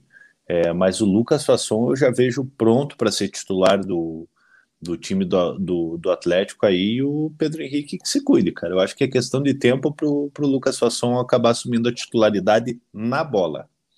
E aí você joga com Fasson, Thiago Heleno e Zé Ivaldo? Aí que tá, depende como o Valentim vai ver esse time, né? Se, porque, por exemplo, Vina, a gente vai falar do próximo jogo do Atlético. Tem a dúvida é, se ele vai entrar com o Fasson ou com o Pedro Rocha. É, se ele entrar com o Pedro Rocha, ele vai ter que desmontar o, os três zagueiros. 3-4-3. É. Ele vai ter que desmontar os três zagueiros. Então, a gente vai ter que esperar para ver o que, que o Valentim quer desse Atlético. É, que o que, que o Valentim. Será tema barra, daqui a pouco. É, barra Altuori vai querer desse Atlético, mas é, eu vejo muito em breve aí o Lucas Fasson sendo titular do, do time do Atlético.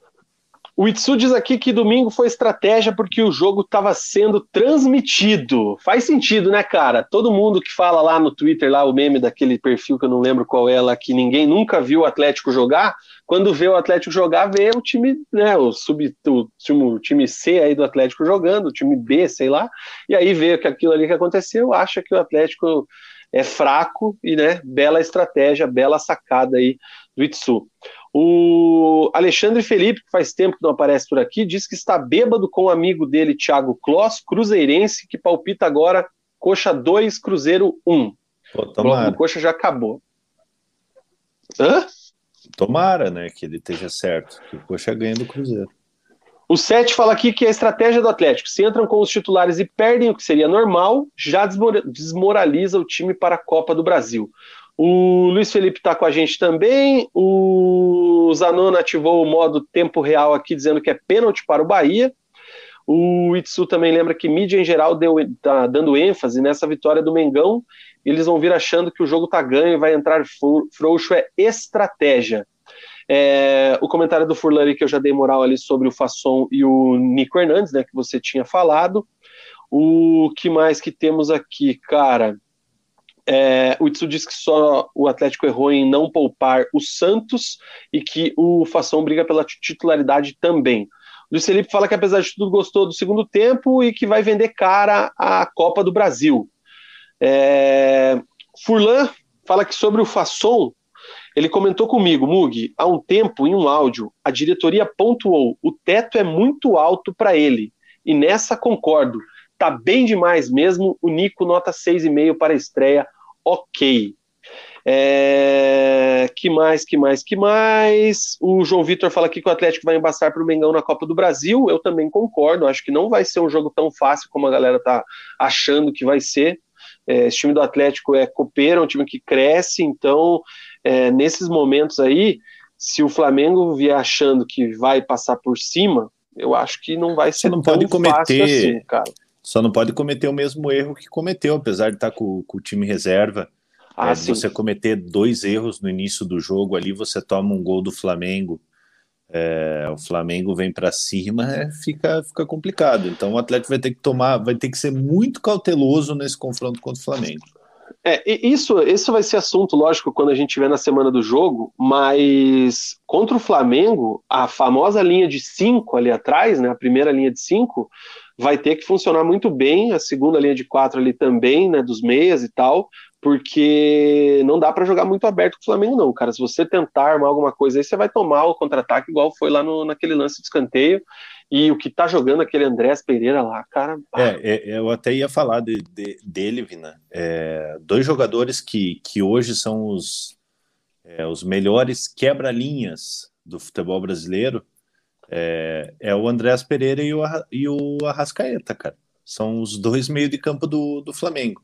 É impressionante como os dois conseguem quebrar a linha do, dos adversários. É, o Flamengo é, perdeu o Gerson, trouxe o Andrés Pereira, é, e o menino tá dando conta do recado. É, tá, tá, fez, a, fez a torcida do, do, do Flamengo até esquecer do Gerson, né? Porque Não. o que tá jogando, cara, é brincadeira. Eu não sei quem ontem falou no Bem Amigos que o Andrés é melhor que o Gerson, já acho que foi até o Júnior, cara. A hora que eu falou assim, eu falei, que isso, velho? Os caras até esses dias não. lambendo o Gerson de tudo quanto é jeito, aí, enfim. E o, Gerson o tá faz uma, uma dificuldade pergunta... enorme de se adaptar né, na Muita, França. muita. Essa pergunta aqui do, do Sete é boa, né? Até você comentou meio por cima agora há pouco. O que é melhor para o Atlético hoje? Ter como titular o Fasson ou o Pedro Rocha. E aqui a gente coloca como em risco a posição do Pedro Henrique, né? Porque Sim. o Zé Ivaldo é titular, o Thiago Heleno não tem nem o que falar, então o Fasson se entra na zaga, entra no lugar do Pedro Henrique. Ou o Pedro Rocha entra no lugar do Pedro Henrique e aí desmonta aquele esquema com três zagueiros e volta para aquele 4-2-3-1 ou 4-3-3. Fica a teu critério aí na, na, nas letrinhas aí, você, Resenhete, Mug também. Você, Mug, faz o quê? Você escala o Fasson ou o Pedro Rocha alterando o esquema atleticano? Vina, nesse primeiro momento, é, eu gostaria de ver o. Vou mudar minha pergunta. Vou mudar minha pergunta, desculpa. Para a final da Copa Sul-Americana contra o Red Bull, você vai com o Fasson, com três zagueiros, ou vai com o Pedro Rocha no 4-2-3-1, 4-3-3? Eu vou com eu vou com Fasson, vou com três zagueiros.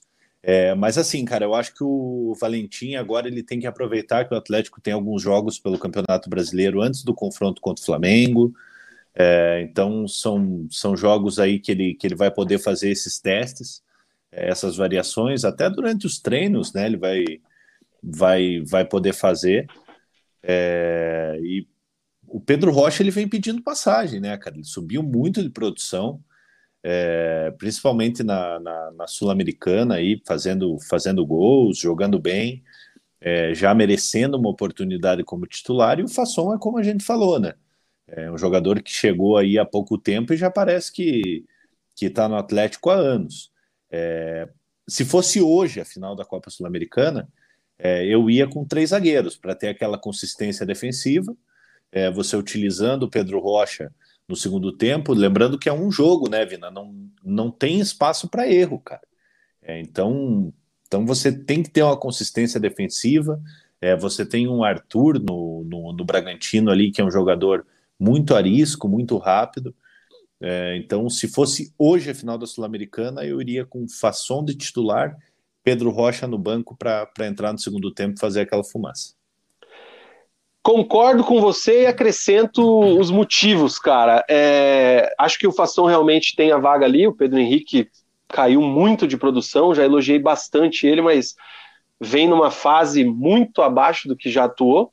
É, e para mim, o principal problema do time do Atlético é a marcação das laterais, né? O Abner, por questão de característica, né? Questão muito ofensiva, então, apesar de não marcar tão mal, mas ele não é um, um, lateral marcador, né? Então ele precisa dessa proteção. E do lado direito, o Marcinho é uma piada, né, cara? Então, se você, com um time rápido como é o Red Bull Bragantino, e aí eu já coloco também a questão do Flamengo lá na semifinal da Copa do Brasil, você abre mão de um zagueiro, os laterais têm características ofensivas, você vai estar muito exposto. Então, Sim. eu acho que nesse momento é, visando aí também essa estabilidade defensiva do Atlético, que é uma coisa que não vem acontecendo. O Atlético toma gols de forma muito boba, uns gols assim que a gente fica indignado, e, e fora os lances, fora os, os, ameaços, né, que a gente brinca. Sim. O, o Marcinho, pelo amor de Deus. E mesmo que entre o Kelvin ali na marcação, também não é um lateral que tem uma, uma grande marcação. É, então, eu acho que esse seria, na minha visão, o principal motivo para ainda não utilização do Pedro Rocha como titular, junto com o Terans e com o Nicão. Eu acho Sim. que seria aí um, um, um, passo maior que a perna, vamos colocar dessa forma. O Johnny Slan, ele dá, ele dá a sugestão ali, Vina, até se você puder colocar o comentário dele. É, eu até tinha falado em algumas lives atrás aí, é, de colocar o Pedro Rocha no lugar do, do Bissoli. É, mas assim, eu repensei o que eu falei, até, até em virtude do, do dos comentários que a gente recebeu aqui. É, o Pedro Rocha ele vem jogando muito bem vindo de trás. A gente não sabe como que ele está como centroavante. É, e o Bissoli, nesse momento, ele vem, querendo ou não, tendo boas atuações. É, Sim. Então eu e, e, na função dele, como camisa 9, como centroavante. É, então eu acho que não caberia você mudar o Pedro Rocha é, de posição, colocar ele como centroavante e acabar tirando tirando o Bissoli, só colocar o Pedro Rocha por colocar. É, eu acho que aí até caberia se você conseguir trabalhar o famigerado falso 9, né? Sim. Aí você até consegue revezar ele com o Terans. O Nicão eu não lembro de ter Nicão, visto cara. fazer falso 9, mas eu não lembro dele de falso 9, assim, cara, tão tão livre lá, assim, sei, o Nicão faz um pivô muito bom, né? Ele poderia Sim. atuar nessa forma também, mas eu não lembro dele no Atlético atuando assim. Eu lembro dele centralizado, mas sempre com alguém de referência na frente. É, mas é uma variação. É óbvio que tecnicamente o Pedro Rocha é, tem mais recursos que o Bissoli, que o Kaiser, que os dois juntos. E são variações mas, que é... você pode fazer durante o jogo também, né, Vina?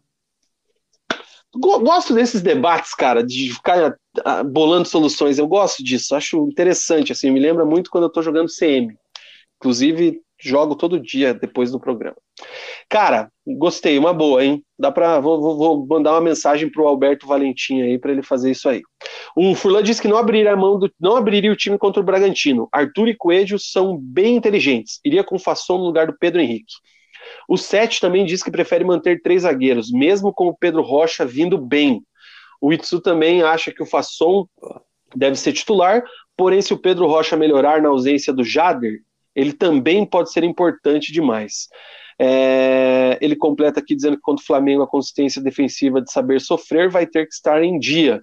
Autori barra Valentim tem trabalhado até lá. Cara, deixa eu, deixa eu falar um negócio. Fala. Cara, essa, essa frase saber sofrer me irrita tanto, cara. saber sofrer é sobre isso e tá tudo bem. Nossa, tá tudo bem o quê, cara? e fora de histórias, você sabe sofrer ou não? Nossa senhora, não, cara, é, é, eu acho que chega desse do, do, do saber sofrer, cara. Não vai, isso aí não vai. Ele tem que ter a, é, é, a consistência defensiva que apresentou no início da Série A. É, eu sei que é uma frase do, do Paulo Tuori aí, do saber sofrer, a torcida é, até fala de, de maneira irônica, né? É, mas aí com essa chegada do Fasson aí, o Atlético tem que ter a, aquela consistência defensiva que a gente viu no início da, da, da Série A. O Marcinho caiu de produção, não sei qual é a solução. O Kelvin, é, como você falou, não foi utilizado contra o Flamengo, mesmo indo com o time reserva. A gente não sabe o que acontece com o, com o Kelvin, se tem algum problema problema interno, se vem se vem treinando mal, enfim. É, mas eu acho que é um jogador que, que é, eu, eu queria ver, eu queria, queria que tivesse oportunidades ali, porque é, vocês se lembram que, que no início do Campeonato Brasileiro, até no Campeonato Paranaense, é, o Kelvin vinha jogando muito bem, cruzando muito bem, é, e já que o Marcinho caiu de produção, nada mais justo do que dar uma oportunidade para o jogador. Mas aí entra o fator de, de treinamentos que a gente não acompanha, fatores internos que a gente não sabe o que, o que acontece lá dentro. É, então o Atlético ele precisa largar esse saber sofrer aí e consolidar a, a defesa de vez. É, cara, o saber sofrer já é uma coisa que está aqui é, impregnada no nosso futebol. Inclusive, quem abriu o YouTube agora, acabei de lançar uma enquete ali perguntando se você precisa saber sofrer ou não, Mug. Só não sei se, se vai aparecer a enquete aqui, porque eu não sei mexer nisso, mas deu na telha para eu testar esse recurso. Olha lá, ó. tá lá, ó, apareceu. Dois votos. O Mug precisa saber sofrer? Sim ou não? Votem lá. Não sei como é que, que, não, que é isso tá aí. aparecendo mas... aqui para mim. É, apareceu? Vota aí então, cara. Já votei, já. É, legal, gostei. Não, não, né, tem que usar mais isso aqui. Cara, é, falando em sofrimento, é, a gente vai falar da. da, da Ô, Vina, até aproveitar que o. Porra, que o cara. rapidinho, aproveitar que o Furlan tá na live, ele que é o Nelson Rubens lá da, da Baixada, ele, se ele souber alguma coisa do Kelvin, se se passa alguma coisa dentro do CT do Caju que a gente não, não sabe, ele podia deixar aqui nos comentários aqui. Deixa aí nos comentários, por gentileza, Furlan. Falando em sofrimento, cara, é... do nada, do nada, totalmente do nada, o Atlético apresenta o Alberto Valentim como treinador. Foi sexta ou foi sábado? Foi sexta, né? Ah, cara, eu acho que foi na. Eu tava vendo o Jornal Nacional na hora que anunciaram, foi no foi sábado, sexta, né? acho. Sábado? É, é, que eu tava. É que sábado, meu sábado foi agitado, cara, desde manhã, então eu fiquei meio, meio offline aí do nada, mas eu não lembro se foi sexta ou sábado, galera Ó, comentei. Sexta às 18 horas. Sexta às 18 horas, tá. É, eu duvido, eu duvido se alguém ventilou o nome do Valentim até o anúncio dele. Eu quero achar o tweet de alguém com a data anterior à sexta-feira duvido. Nem o Furlan, ok, ok, eu aumento mais um evento, falou em Valentim. Na boa, cara. O que é que passa na cabeça do Atlético de apresentar o Valentim assim, cara? Tipo, a gente falando em Rogério Ceni, BKSS, é, meu, sei lá, nomes, até semana passada lembro que eu brinquei, ó, Barroca caiu lá no Atlético Goianiense. Cara, Alberto Valentim, irmão. É, Vina, um nome, um nome inesperado, né, cara? Mas um nome que é identificado com o Atlético. É, eu acho que em outros momentos, é, quando ele teve um, um, bom momento, talvez o único na carreira é, no Botafogo, é, poderia ser um é, é, aquele tipo de treinador da nova geração que o Atlético gosta, é, mas longe de ser o, o nome preferido da torcida do Atlético, né? É, enfrenta uma rejeição aí já de, de início. O Alberto Valentim foi um dos maiores laterais direitos da, da história do Atlético. A gente falava de cruzamento, era um cara que cruzava muito bem. É, o meu coxa sofreu muito com o Alberto Valentim de cruzar bolas na área ali, que, que era brincadeira, cara, principalmente aquele chuveirinho que ele, que ele batia da, da, da, intermediária, mas como treinador até hoje não vingou, né, cara? É, o último trabalho dele no Cuiabá é, saiu após aquela polêmica lá, não estou aqui para julgar se, se foi verdade, se não. É, ah, ele cara, até isso aí pode ser verdade. Ele, ele até fez um. Petralha é casado? Um, ah, deve ser, né? o Autuori, os caras. Acho que é, né? Fica esperto, né? Cara, então, então assim, Vina, ele, ele até fez um bom trabalho no Cuiabá, cara. É, a demissão, ele, ele foi demitido invicto. É, foi campeão São 10 jogos, 7 vitórias e 3 empates. Isso, ele, ele chegou em abril no Cuiabá e foi eliminado depois do empate com o Juventude na, na primeira rodada do Campeonato Brasileiro. Aí começaram aqueles boatos, e, enfim. É, ele até fez um. Ele fez um bom Essa trabalho. história é muito boa, cara. Foi campeão, campeão mato-grossense invicto, fazendo bons jogos. É, lógico, o campeonato mato-grossense é um campeonato com nível muito abaixo, é, mas ele fez o que tinha que fazer. É, é uma aposta do Atlético, é um treinador, é um, é um cara, não, não digo nenhum treinador, mas é uma pessoa muito identificada com o clube. É, hora ou outra ele ia trabalhar no Atlético, eu acho que isso, isso é natural, até pelo. Por mais que não tenha feito trabalhos é, notórios aí, ele, ele ganhou um certo nome na, é, nacionalmente pelos trabalhos que fez no, no Botafogo, no, no no Vasco, foi auxiliar técnico do, do Palmeiras, mas como você falou, eu acho que ninguém esperava.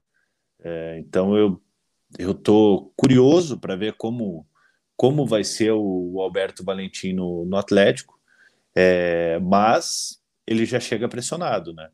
É, devido aos, aos últimos trabalhos dele aí, nenhum com, com muito destaque, é, ele já chega já chega pressionado. Ele tem a vantagem de, de pegar um time numa semifinal de Copa do Brasil e numa final de Sul-Americana, então ele pode, pode conquistar dois títulos aí já logo de cara. É, vai ter oportunidade de dirigir o time é, na final da Sul-Americana, que tem tempo até a final da Sul-Americana, em 20 de novembro, o time já vai ter a cara do, do, do Alberto Valentim. É, então, assim, eu estou curioso para ver como vai ser Alberto Valentim no, no time do Atlético. Eu estava eu tava assistindo a live da Tretes, né, da, da TB Tretes agora antes de começar a nossa, é, e o Furlan e o Fusca comentando sobre a chegada dele, e o Furlan fez questão de frisar essa... O que, que é isso, cara? Estou aumentando, o volume do, aumentando o volume do meu fone. É, Assim, ó, o que o, o, Furlan falou e colocou e o Fus comentou ali na, na live da Tretes. O Alberto chega com um contrato de três meses, até o final do ano. Então, veio exclusivamente para tapar esse buraco de treinador aí que ficou após a saída do Antônio Oliveira, tá? É... O valor é bom, né? Segundo as informações aí da rapaziada. E o Autuori não era favorável ao nome do, do Valentim. Então o Autuori, que tem o cargo, acho que é diretor, gestor técnico, gerente técnico, alguma coisa assim. Né? Ah, ele é o. Ele é o. Abaixo do Petralha é o Autuori. Exatamente. É, então foi meio que assim, a, a, diretoria do Atlético, né, acima do Autuori, meio que empurrou a goela abaixo um treinador, já que você, Autuori, fica aí reclamando tanto depois que o Portuga foi embora, colocando aí até o pequenino Lazzaroni aí como treinador, sendo que ele não é. Então tá aí um treinador para você. Então tá aí, contratamos o ídolo, jogador Alberto Valentim, um cara identificado, e agora você tem aí um treinador. Então se a gente antes pensava e colocava aqui em xeque a questão da autonomia que o Antônio Oliveira tinha para comandar o time do Atlético, para pensar num Atlético diferente, para colocar o trabalho dele é, em campo, né, para expor o trabalho dele. É, eu me pergunto como é que vai ser então agora o Altuori, porque tem a situação também do William Thomas, né, que quer os resultados agora, é, já que o Autori queria tanto um treinador, então o William Thomas quer resultado desse treinador. Se vira. Alberto Autori e Pequenino Lazzaroni. Então fica essa questão. Acho que a, a, barra entre o nome Alberto e Autuori vai ser enorme, assim, porque é os dois juntos. É um negócio muito maior, muito mais é, complicado do que era com o Antônio Oliveira, que em alguns momentos a gente chegou a perceber que ele tinha uma autonomia, ele, ele teve escolhas dele. Então agora vamos ver. Só que também tem a situação, né, cara? O Atlético cresceu de produção com a saída do Antônio Oliveira, né? Então, que, cara, o que, que, vai acontecer? Vina, hoje, hoje, hoje você não vê a torcida cornetar o pequeno Lazzaroni, cara. Não, ô, tá louco? Ele mexeu bem até esses dias lá. Que jogo que ele tirou o Ele tirou alguém na direita. Quem que ele mexeu ali, cara? Não lembro. Ele foi elogiado semana passada. Eu falei, caramba, na, na, no jogo contra o Penharol. Sim. Enfim, então é isso aí. Alberto Valentim é o técnico do Atlético, ele tem a carreira aí lá no Palmeiras como auxiliar, até a galera gostava dele lá no começo, lá 2014, 2017, depois ele passa pelo RB Brasil, pelo Botafogo em 2018, Pirâmides lá do Egito, lá três jogos apenas, vai para o Vasco em 2018-19, tem uma passagem maior aí de 41 jogos, acho que é a maior passagem na carreira dele aí é no Vasco, no Havaí em 2019, Botafogo em 19 e 20 e o Cuiabá agora em 2021. Então, o desafio também do, do Alberto é emplacar 50 jogos no time, né, cara? Porque não consegue fazer uma temporada. Se bem que 50 jogos para um treinador no Brasil é ter é, jogo, hein, cara? É quase uma temporada, né? Pois é, é difícil, né? Enfim, vamos ver o que vai acontecer com o Alberto. Vamos aguardar aí ver como é que vai ser a questão. Vi também os meninos falando na live da Trex que a missão dele é não inventar moda. Então, assim, cara, segue o que está sendo feito. E de moda ele entende, hein, Vina? É. Bicho é estiloso, ele... cara. Você acha que, que ele tem estilo, cara? Não, o bicho, o bicho é estiloso, cara. E aquele ali, ele se veste bem, o rapaz é bem apessoado, cara. Entendi. Então tá bom.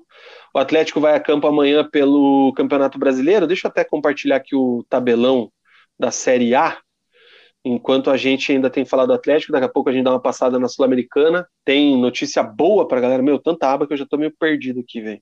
Peraí, peraí, compartilhar a tela, janelinha, aqui, ó. Essa última rodada aí que contou com, o, com a derrota do Atlético Flamengo, teve Fortaleza 0, Atlético Goianiense 3, Cuiabá 0, América Mineiro 2, Red Bull 2, Corinthians 2, Atlético Mineiro 1, Inter 0, Flamengo 3, Atlético 0, Chapecoense e São Paulo ficaram no 1 a 1, Palmeiras Juventude também. O Grêmio perdeu para o Sport Recife por 2 a 1. Na quarta-feira, lá em final de outubro, tem Santos e Fluminense, Bahia e Ceará. Tá rolando um jogo agora, né, da, do Campeonato Brasileiro, que é esse Corinthians e Bahia aqui, tá 1 a 1 uhum. na Neoquímica Arena. É isso aí mesmo? Deixa eu dar um F5 aqui. Enquanto isso, a gente dá uma olhada na velocidade da minha internet. Mas eu vi a galera comentando aí que tá um a um o jogo, teve pênalti, enfim, é isso Gol aí. do Gilberto Class... do Roger Guedes, se não me engano. Classificação de momento do Brasileirão, o Atlético Mineiro líder com 49, o Palmeiras é o segundo com 39, o Flamengo é o terceiro com 38, dois jogos a menos e o Fortaleza é o quarto com 36. O Atlético está na nona colocação com 30 pontos, então tá lá no G9, né? Virou G9 agora. Não virar... sai da nona colocação, né, cara? É, precisa ganhar esses jogos aqui porque passa o Fluminense e o Inter, né, cara? Mas não sai da nona colocação. Na ZR, Santos 24, Grêmio 22, Sport 20 e Chapecoense 11 pontos. O Atlético joga amanhã contra o Atlético Goianiense. Esse jogo é às 19 horas lá no estádio do Atlético Goianiense, no Antônio Ascioli. É um jogo que não tem transmissão, não tem nada, enfim. O Atlético deve ir com força máxima para esse jogo de amanhã. Santos no gol, Pedro Henrique, Zé Ivaldo e Lucas Fasson ou Pedro Rocha, força máxima não, né? O Thiago Heleno está suspenso. Isso. Aí Marcinho, Richard, Eric e Abner, Terans, Nicão e Bissoli. Esse o time provável Atlético é aquela questão que a gente falou, né? Se o Pedro Rocha entra no lugar do Fasson, o esquema do Atlético muda. Será a estreia do técnico Alberto Valentim, que teve seu nome publicado no BID. Pelos lados do Atlético Goianiense, o desfalque é o lateral esquerdo Igor Carius, aquele, aquela íngua que subiu com o Paraná Clube em 2017. É inacreditável esse cara ter virado jogador de Série A. O Atlético Goianiense terá Fernando Miguel no gol, Dudu, Anderson, Éder e Natanael ou Arthur Henrique, Matheus Barbosa, William Maranhão João Paulo, André Luiz, Zé Roberto e Ronald. É isso aí, cara. Esse é o time do Atlético Goianiense. Como é que é o nome do Fera, que é o treinador do Atlético Goianiense, cara? Uh, porra, cadê o nome do cara aqui? Blá, blá, blá, sei lá, cadê o nome do cara na matéria? Não consigo achar. Enfim, é isso aí. Ô, Joguinho bom pro, pro Atlético vencer aí é abrir três pontos, né? Porque os dois ali têm 30 pontos, mesmo número de jogos. É, então é um jogo importante para o Atlético se desgarrar do, do Atlético Goianiense. Ninguém vai ver esse jogo a não ser o Radinho, cara. Não tem. Trans... Ah, tem os links Capitão Gancho, né, cara? Esses aquele... aí a gente consegue localizar lá. Tem aquele é, Furacão Play, né? Como é que é o nome? Tem, não, esse é o. Tem que ser gringo. Tem que ser os, aquele furacão brasileirão para os europeus lá, cara. Não sei, não, não entendo de pirataria. Enfim, é isso aí. E para fechar, não, para fechar não, porque ainda tem o assunto da torcida, mas vamos falar de coisa boa. Vamos falar dessa mais uma dessa classificação histórica do Atlético Paranaense para a final da Copa Sul-Americana, cara. Assim, o jogo mesmo contra o Penharol já estava meio que, né, devido àquela primeira aquela primeira partida, vitória fora de casa, mas, mais uma vez, o Atlético faz história e chega mais uma final de competição internacional, né, Mug? Muito mérito para esse time atleticano, que manda aí a sua segunda final do Sul-Americano. O que, que, você achou desse jogo? O que, que você tem para falar aí disso, cara? Conta pra gente. O Atlético fez o que tinha que fazer, né, cara? Já, já havia vencido lá no, lá no Uruguai e se impôs dentro de casa, diante do Penharol. É, o Penharol, freguesaço do, do Atlético. É, e, o Atlético, freguês, né? e o Atlético, a gente criticou no ano passado que, que foi um ano ruim, lógico, teve a pandemia, mas, mas foi um ano que deixou o torcedor do Atlético é, muito ressabiado, até porque 2018 e 2019 foram dois anos espetaculares. É, 2020 é um ano, um ano, não dá para falar ruim, né? Mas longe, um ano longe de ser o que a torcida do Atlético esperava. É, e nesse ano o Atlético volta para a final da Sul-Americana, né? É, a gente vem falando já faz tempo, já que o Atlético tinha a possibilidade de. Era um título palpável a, a Copa Sul-Americana. É, e o Atlético chega de maneira merecida. É, a gente tem que lembrar que na fase de grupos, ali onde tinha o Alcas, o Melgar, é, o Atlético passou um certo sufoco. É, vocês lembram que o Atlético ganhava só de 1 a 0 é, e conseguiu a classificação é, de maneira justa, né? Classificava só um por grupo, então o que torna o que torna ainda é, mais valorosa essa, essa, essa campanha do Atlético. É, e o Atlético chega na final aí, final é, jogo único, né? não como foi em, em 2000 e 2018 foi a Sul-Americana, né? 2018 Sul-Americana, que era ainda jogos de, de ida e volta. Então não tem espaço para erro, cara. E com todo respeito ao, ao Bragantino, mas o Bragantino aí é um time que, que tem dinheiro, é, mas não tem tradição nenhuma na, na, na, na América do Sul, né? O Atlético já é vice-campeão de Libertadores, já é campeão de Sul-Americana, é, é um time que vem durante os últimos anos aí é, disputando Libertadores, lógico, esse ano é, acabou não, não, não disputando, mas sobrou a Sul-Americana. É, então o Atlético tem tudo para ser campeão. É, o Atlético, como eu falei, já é um time conhecido na América do Sul, é, é um time que já, já fez frente a Boca Juniors, já fez frente a River Plate e tem tudo para conquistar o, o bicampeonato da, da Sul-Americana. Cara, eu queria falar sobre o Nicão, velho. Que jogo fez o Nicão na semana passada? Que partida fez o Nicão? O que representa o Nicão em campo? E aí eu até vi muita gente já levantando essa bola é, sobre onde que o Nicão tá na história do Atlético hoje, né? Como jogador ali, onde é que vai, vai ficar ainda? Porque a, a final da Sul-Americana, que pode ser mais um título aí na carreira dele. É, e eu vi gente colocando o Unicão aí no top 3 da história atleticana, no geral, como um dos maiores jogadores. Até queria saber a, tua, a tua opinião sobre isso, mas eu acho que a, a, a gente, que, que, estamos vendo o Nicão em campo, toda essa trajetória dele, acho que a gente só vai ter realmente noção do tamanho do, do, Nicão, o que o Nicão faz pelo Atlético, o que o Nicão representa hoje depois que ele for embora, cara. Isso, com e, certeza. E, e, pela entrevista dele, pela forma como ele vem falando, é, a gente já meio que imagina isso, né? Por nenhum movimento de, de renovação, não teve janela de transferência, nada.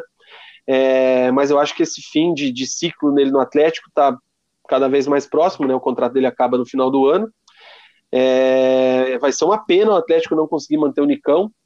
Até me chamou a atenção assim a, a, a condução disso pelo Petralha, né? Deu uma entrevista agora recentemente, acho que para um, um, podcast, aí eu vi alguma coisa, não tive tempo de, de entrar em detalhes na, na, entrevista, mas ele falando bem do Nicão, que ele quer muito permanecer com o Nicão, enfim. É, destoa um pouco daquele discurso do Petralha que rompe com quem é muito ídolo, né? Achei isso assim até um pouco surpreendente, não pelo Nicão, mas pelo Petralha, né? Porque a gente conhece o Marcelo Petralha, já viu ele fazendo ao longo da história. Mas é, eu acho que quem hoje coloca o Nicão entre os maiores da história do clube não tá exagerando, não, cara. Esse cara é gigante na história do Furacão. Pina, eu vou te falar, cara. Só tem dois jogadores que eu acho que ninguém vai passar no Atlético: Barcimo Sicupira e Caju. São dois jogadores assim que eu acho que dificilmente, é, é, pela representatividade é, é, que eles têm para o Atlético, tem o Jackson também, é, é, mas esses dois jogadores assim eles são símbolos do Atlético, Sicupira e Caju.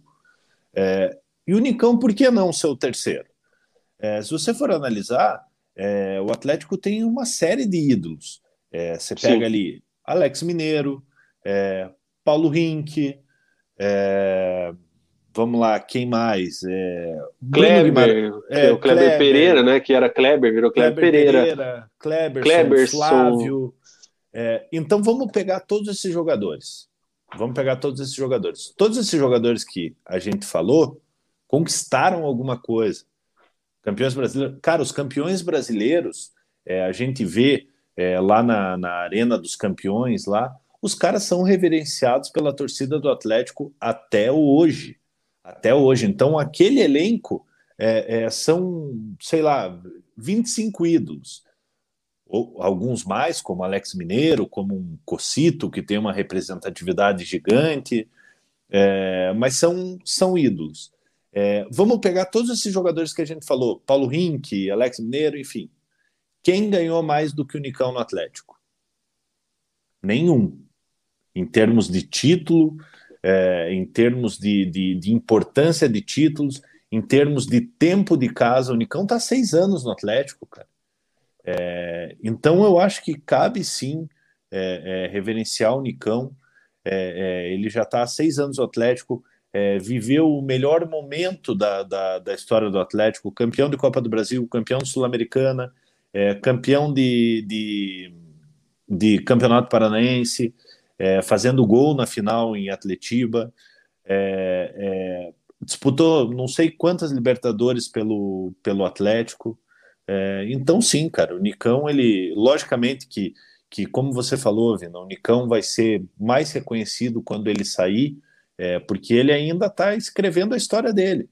É, ele pode ser bicampeão da Sul-Americana, é, ele pode ser ainda, é, pouco se fala, mas ele ainda pode ser bicampeão da Copa do Brasil, por que não? Sim. Entendeu? Sim. Ele, o Atlético ainda está disputando. É, então, cara, eu coloco sim o Nicão é, acima de todos esses nomes aí que, que nós falamos. Eu sou torcedor do, do Coritiba, estou dando a minha opinião de, de é, como um analista do, do de, de futebol, analista da. da que é da, isso? Não, mas um analista da, da história do Atlético, deixando a emoção de lado. É, Não, tá certo. Tô dando dados, tipo títulos, tempo, é, representatividade. É, então o Nicão está sim na história do Atlético e para mim é o terceiro maior jogador da história do Atlético. Ele tem do currículo dele dois estaduais, né? Um 2016, 2020, a Copa do Brasil 18, a Copa Sul-Americana 18, a Copa do Brasil 19 e a Suruga Cup lá, né? A J-League Comembol de 2019. Então pode entrar aí na história com esse título da Copa Sul-Americana e talvez também na Copa do Brasil, né? É, o Nicão, assim, cara, é, é muito complicado uh, a gente falar realmente. Você falou muito bem de Sicupira e do Caju, cara, porque eram outros tempos de futebol, a representatividade que esses caras têm na história é, do clube, o que fizeram e, e, e, elevaram o nome do Atlético naquele momento, né? Então, é, também acho que é, é difícil assim esses dois serem ultrapassados por alguém em algum momento, cara. Agora, você colocou muito bem. Você pode falar aí de qualquer ídolo, de qualquer outro período, desde lá, pega o Furacão de 49, pega aí o, sei lá, o Casal 20, você pega Osés Paulo Rink, você pega Kleberson, pentacampeão mundial, você pega Bruno Guimarães e Lodge, que é a galera mais nova, que morrem de amores. O Nicão, ele tem muito mais história, né, cara? Porque ele, ele, ele lembra quando o Nicão chegou no Atlético, cara, aquela foto dele lá que é um meme, né? Gordão. Ele, gordão, totalmente desacreditado do, do Atlético Mineiro, né? E ele começa mal no Atlético, ele começa, entra, entra com muita expectativa, daí vai para o banco, não se firma, e ele tem uma virada na carreira dele, né, cara? Ele tem um, um, ele muda o foco, né? Não lembro exatamente, tem a ver com a questão de religião, porque o Nicão era um cara que quebrava muito, né, cara? Era um cara que gostava, Sim. né? E aí ele tem a questão religiosa, né? Ele se casa e tudo mais. É, então muda foco, muda a carreira dele. E hoje é, é, é assim, é, se for falar tecnicamente bola, talvez ele não seja o melhor, Sim. um dos melhores, são coisas diferentes. Ele é muito bom, ele é um excelente jogador, mas soma-se a isso a questão de representação, dentro de campo, de entrega e tudo mais. Então, o maior, é um dos maiores, com certeza eu acho que não é exagero nenhum quem coloca o Unicão entre top 3, entre um top 5. É, eu também acho que depois desses dois aí que a gente falou, que acho difícil ultrapassar por tudo, o Nicão seria o ídolo aí. Vamos colocar assim na, do, do novo Atlético, né? De 95 para cá, né? Quando o Atlético se torna o que é hoje e vem crescendo, eu acho que é o, é o principal expoente aí. Deixa é, eu dar uma lida questão, aqui nos comentários, questão, cara. Questão de números, sem dúvida nenhuma, Vina. É, a Sim. gente está falando com base em números, entendeu? É, e, não, e também, além de números, a questão da entrega, identificação. É, é, um cara que deu a vida sempre, né? Depois que ele mudou essa, essa chave, é, ele virou um outro jogador, cara. O Vina, Nicão, ó, há muito tempo, ele é titular absoluto do Atlético. Não tem. Hum. O, o Atlético é um com o Nicão e outro sem o Nicão.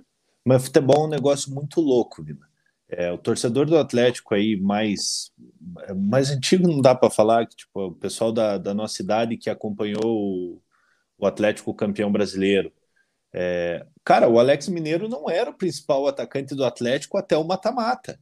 Sim. O, o, cara do Atlético era o, o Kleber Pereira. Kleber Pereira. O, que era só o Kleber. É, que era só, que era só o Kleber. Só que o Alex Mineiro, o que ele fez naquele mata-mata, do, do, do, Campeonato Brasileiro, aquilo lá foi uma coisa absurda, que, que talvez nunca mais a gente vai ver. O que credenciou ele ser ídolo. É, era um jogador assim diferenciado, acima da média, é, mas credenciou ele a ser ídolo do Atlético. Ele foi o principal nome do mata-mata ali, e o Atlético conquistou o, o, título inédito do Campeonato Brasileiro, inclusive com o gol dele é, é na final lá, 1 a 0 tinha que ser daquela, daquela forma. É, então, então, às vezes, o jogador, o próprio Marco Ruben não ficou muito tempo no Atlético e se tornou um ídolo. É, então, então, assim, é, esse negócio de idolatria é um negócio muito relativo. É, talvez é, em pouco tempo o cara se torna ídolo e talvez o cara precise de mais tempo para se tornar ídolo. Se o Atlético não tivesse tido a paciência que teve com o Unicão lá no início, naquele início é, ruim que ele teve, talvez o Nicão não estaria aí para contar a história. Luiz Felipe diz aqui que o Nicão é o maior da história com certeza, mas o pessoal só transforma em ídolo depois que fica velho ou morre. Sinto falta só de ele bater mais no peito pelo Atlético. Vou discordar da última parte, cara. Acho que ele chama muita responsabilidade. Mas é que não é muito o perfil dele, né? Ele virou um cara mais discreto, talvez, nesse ponto. Não sei se é disso que o Luiz Felipe fala. O Guilherme Sete diz aqui que o Nicão é o maior jogador da história do Atlético, sim. Com todo respeito, Alex Mineiro e Sicupira. O João Vitor já fala que é o Sicupira aqui. O Itsu coloca que o Nicão, principalmente pela forma como chegou e o que se tornou dentro do Atlético, para mim só fica atrás de Scupira, Caju e Jackson, como é, você tinha citado também o Jackson, né, Mug?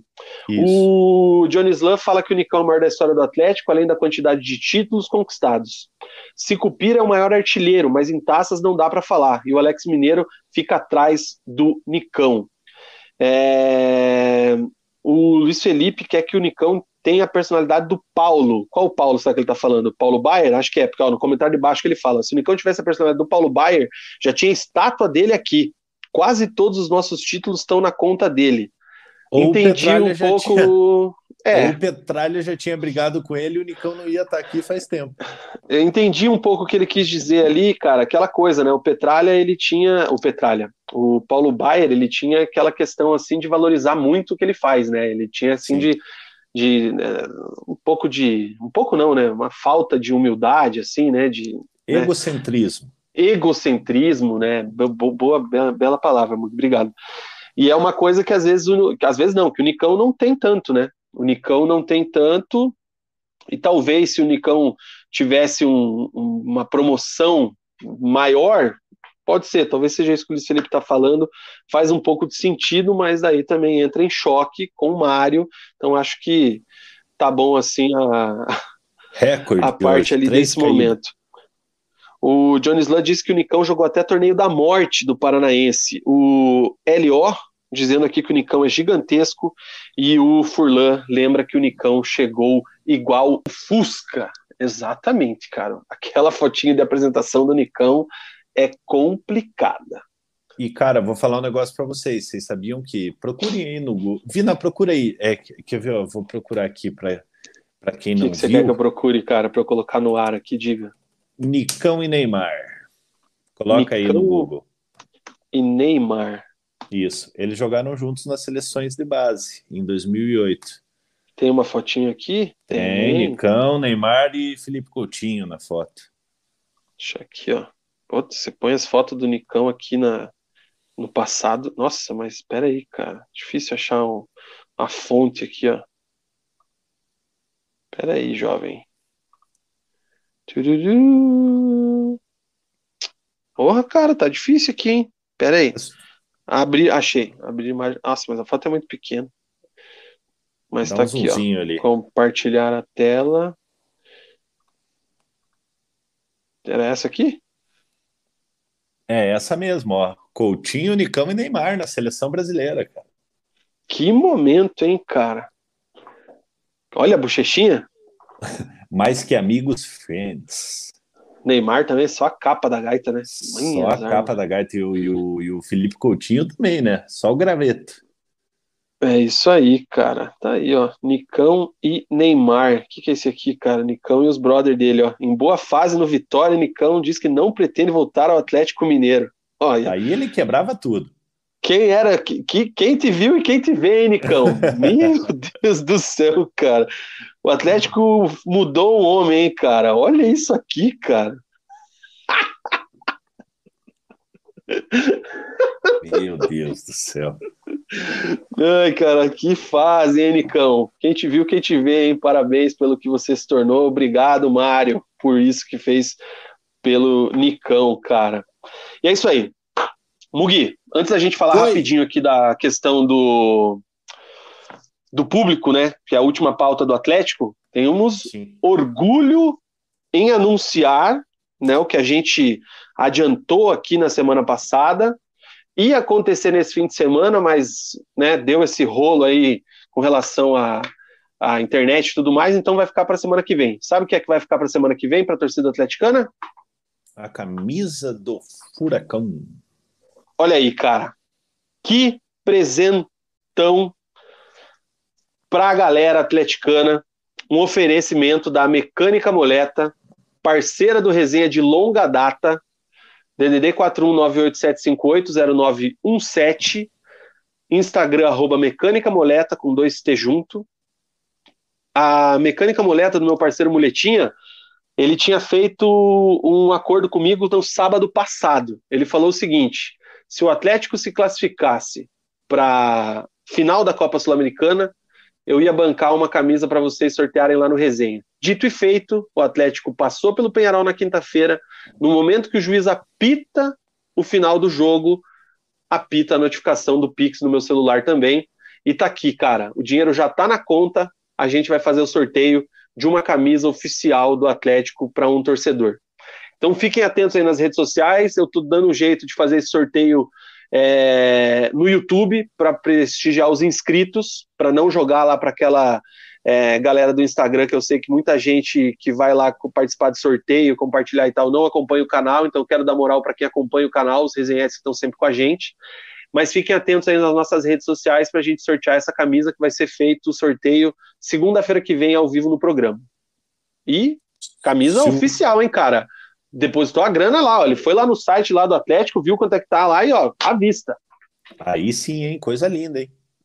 Então, fiquem atentos. Muito obrigado aí à Mecânica. Moleta, você que vai fazer aí alguma viagem de final de ano, vai se preparar aí para para passar aí o final de ano com a família, vai pegar seu carro e vai andar um longo trajeto, não esqueça de fazer uma revisão preventiva, dê uma olhada aí nos principais componentes, mande um WhatsApp lá para o Muleta, 41987580917, agende um horário, agende o serviço aí e vá em segurança curtir com a sua família nesse final de ano. Fala, Mugi.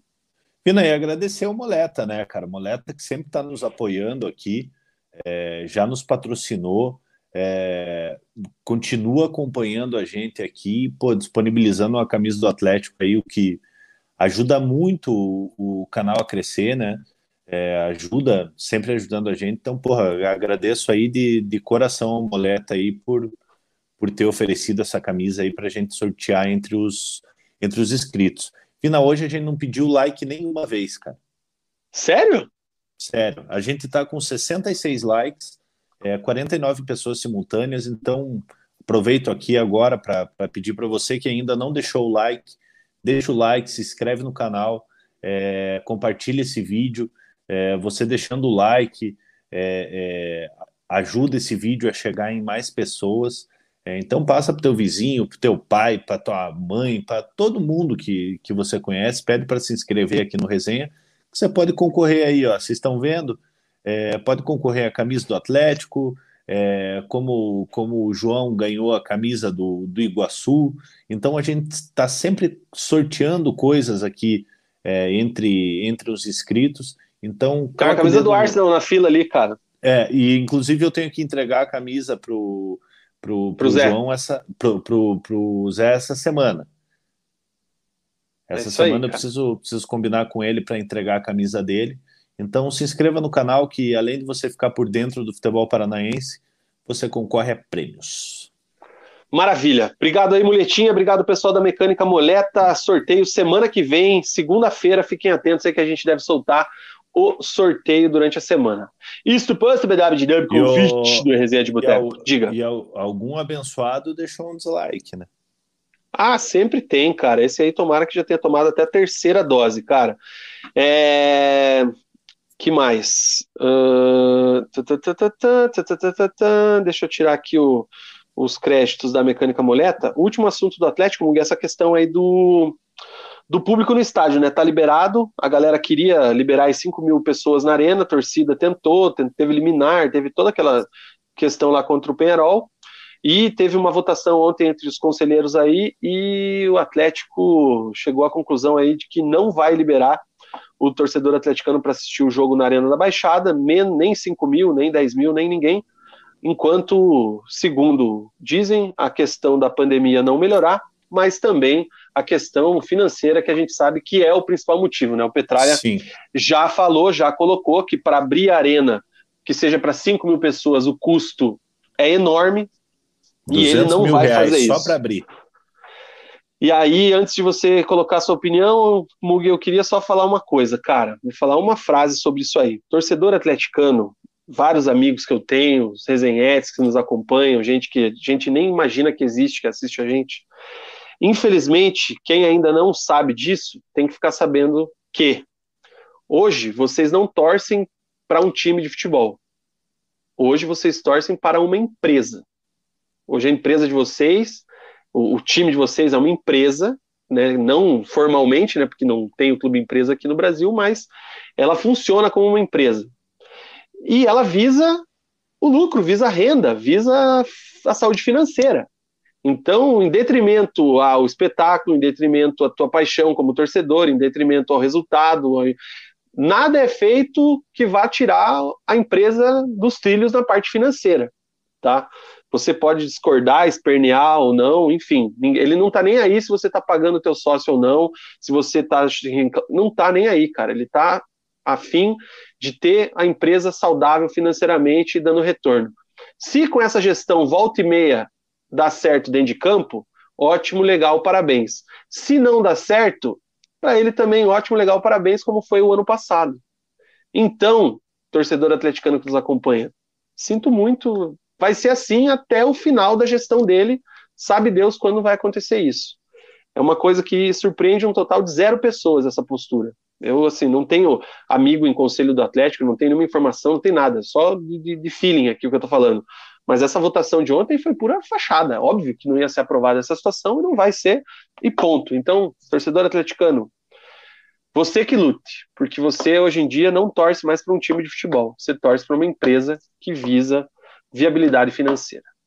É, é, exatamente isso, Vina. Exatamente isso, e talvez por isso que o Atlético tenha uma saúde financeira tão boa, né?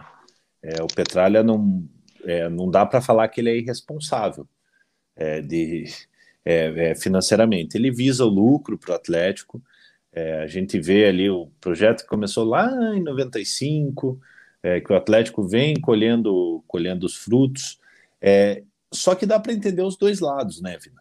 Dá para entender o, o, o, Petralha, de não querer é, abrir o, o, estádio, porque, porque hum. cara. Só, Vamos segurar.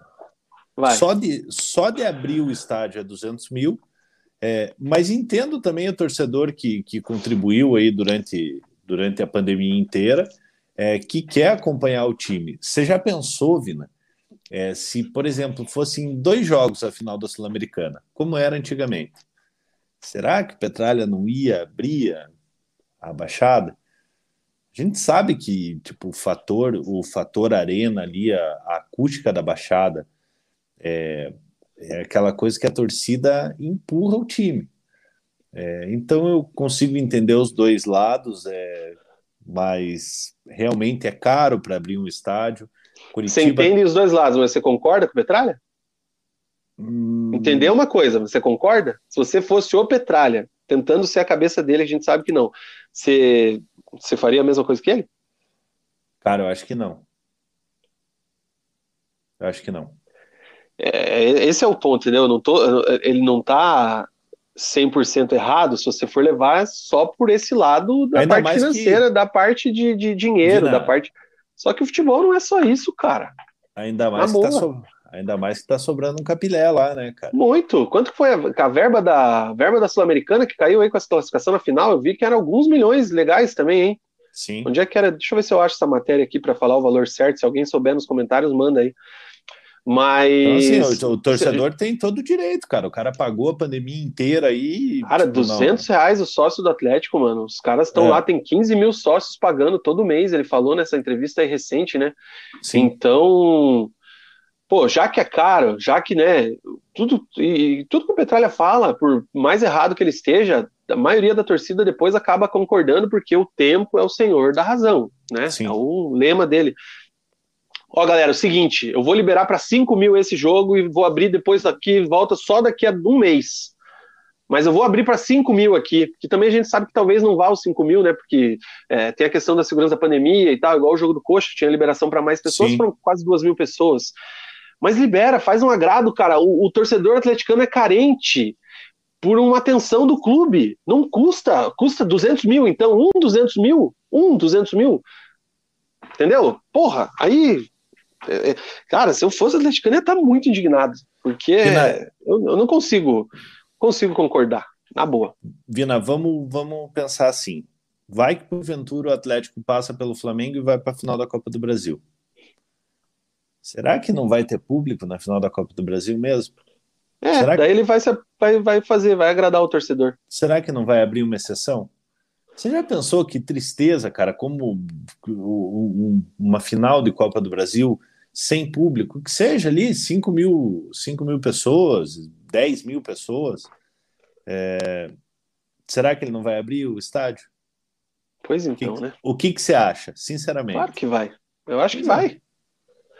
É, que mais que tem aqui, cara? Deixa eu dar uma olhada aqui, ó. O Alex Fernandes disse que mudou o horário do trampo, mas acompanha o resenha sempre que pode. Um abraço, valeu, Alex. Obrigado pela moral, cara.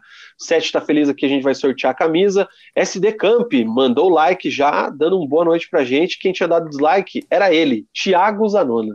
Já tirou o dislike, inclusive. E ele faz uma pergunta que daqui a pouco eu vou falar disso que ele comentou. O Itsu fala que o único ponto dele questão do público é justamente o fator do clube de ser o clube com maior saúde financeira, melhor gestão do país, poderia ser feito um esforço para abrir para o público. Exatamente. Mas não surpreende ninguém. O Sete fala aqui que é realmente uma sacanagem com os sócios, mas bola para frente, esqueça essa história, só se fala nisso agora. É o que tem para falar também, né, Sete? Semana que vem a gente já não fala mais. Johnny Slan disse que tem que mandar os jogos no CT do Caju, que aí não tem custos para abrir o estádio. Por que estão mandando na arena ainda se é só prejuízo? Faz sentido, né? Porque é um bom questionamento, mini, cara. O mini estádio lá do, do CT, ele tem estrutura para jogo, né? O Real Madrid não mandou os jogos lá no, no estádiozinho deles lá e voltou agora só para o Bernabeu? Enfim. que mais, cara? Uh, blá, blá, blá, blá, blá. O Itsu diz que ninguém está 100% certo ou errado, mas com todo esse dinheiro que entra, era um ponto que nem devia ter pensado. Quem contribui merece ver o jogo. Verdade, faz um agrado. O Lucas Rodrigues está questionando aqui os 200 mil. Foi o próprio Petralha que falou, né? Isso. Nessa entrevista aí semana passada, né? Isso. Que custa 200 mil para abrir a arena. O Guilherme Sete fala aqui que o prêmio da Sul-Americana dessa classificação para a final foram 10 milhões. Então, dólares? Pô, boa ah, pergunta. não, da, dessa classificação, entendi, entendi. Então tira aí 200 mil e coloca aí o, a galera para assistir o jogo. O Luiz Felipe fala que se demitisse o Cadu dava para assistir uma temporada inteira e ainda assim ia melhorar o time. Se o Atlético chega na final da Copa do Brasil, o homem vai em pessoa lá na Anvisa liberar 40 mil pessoas.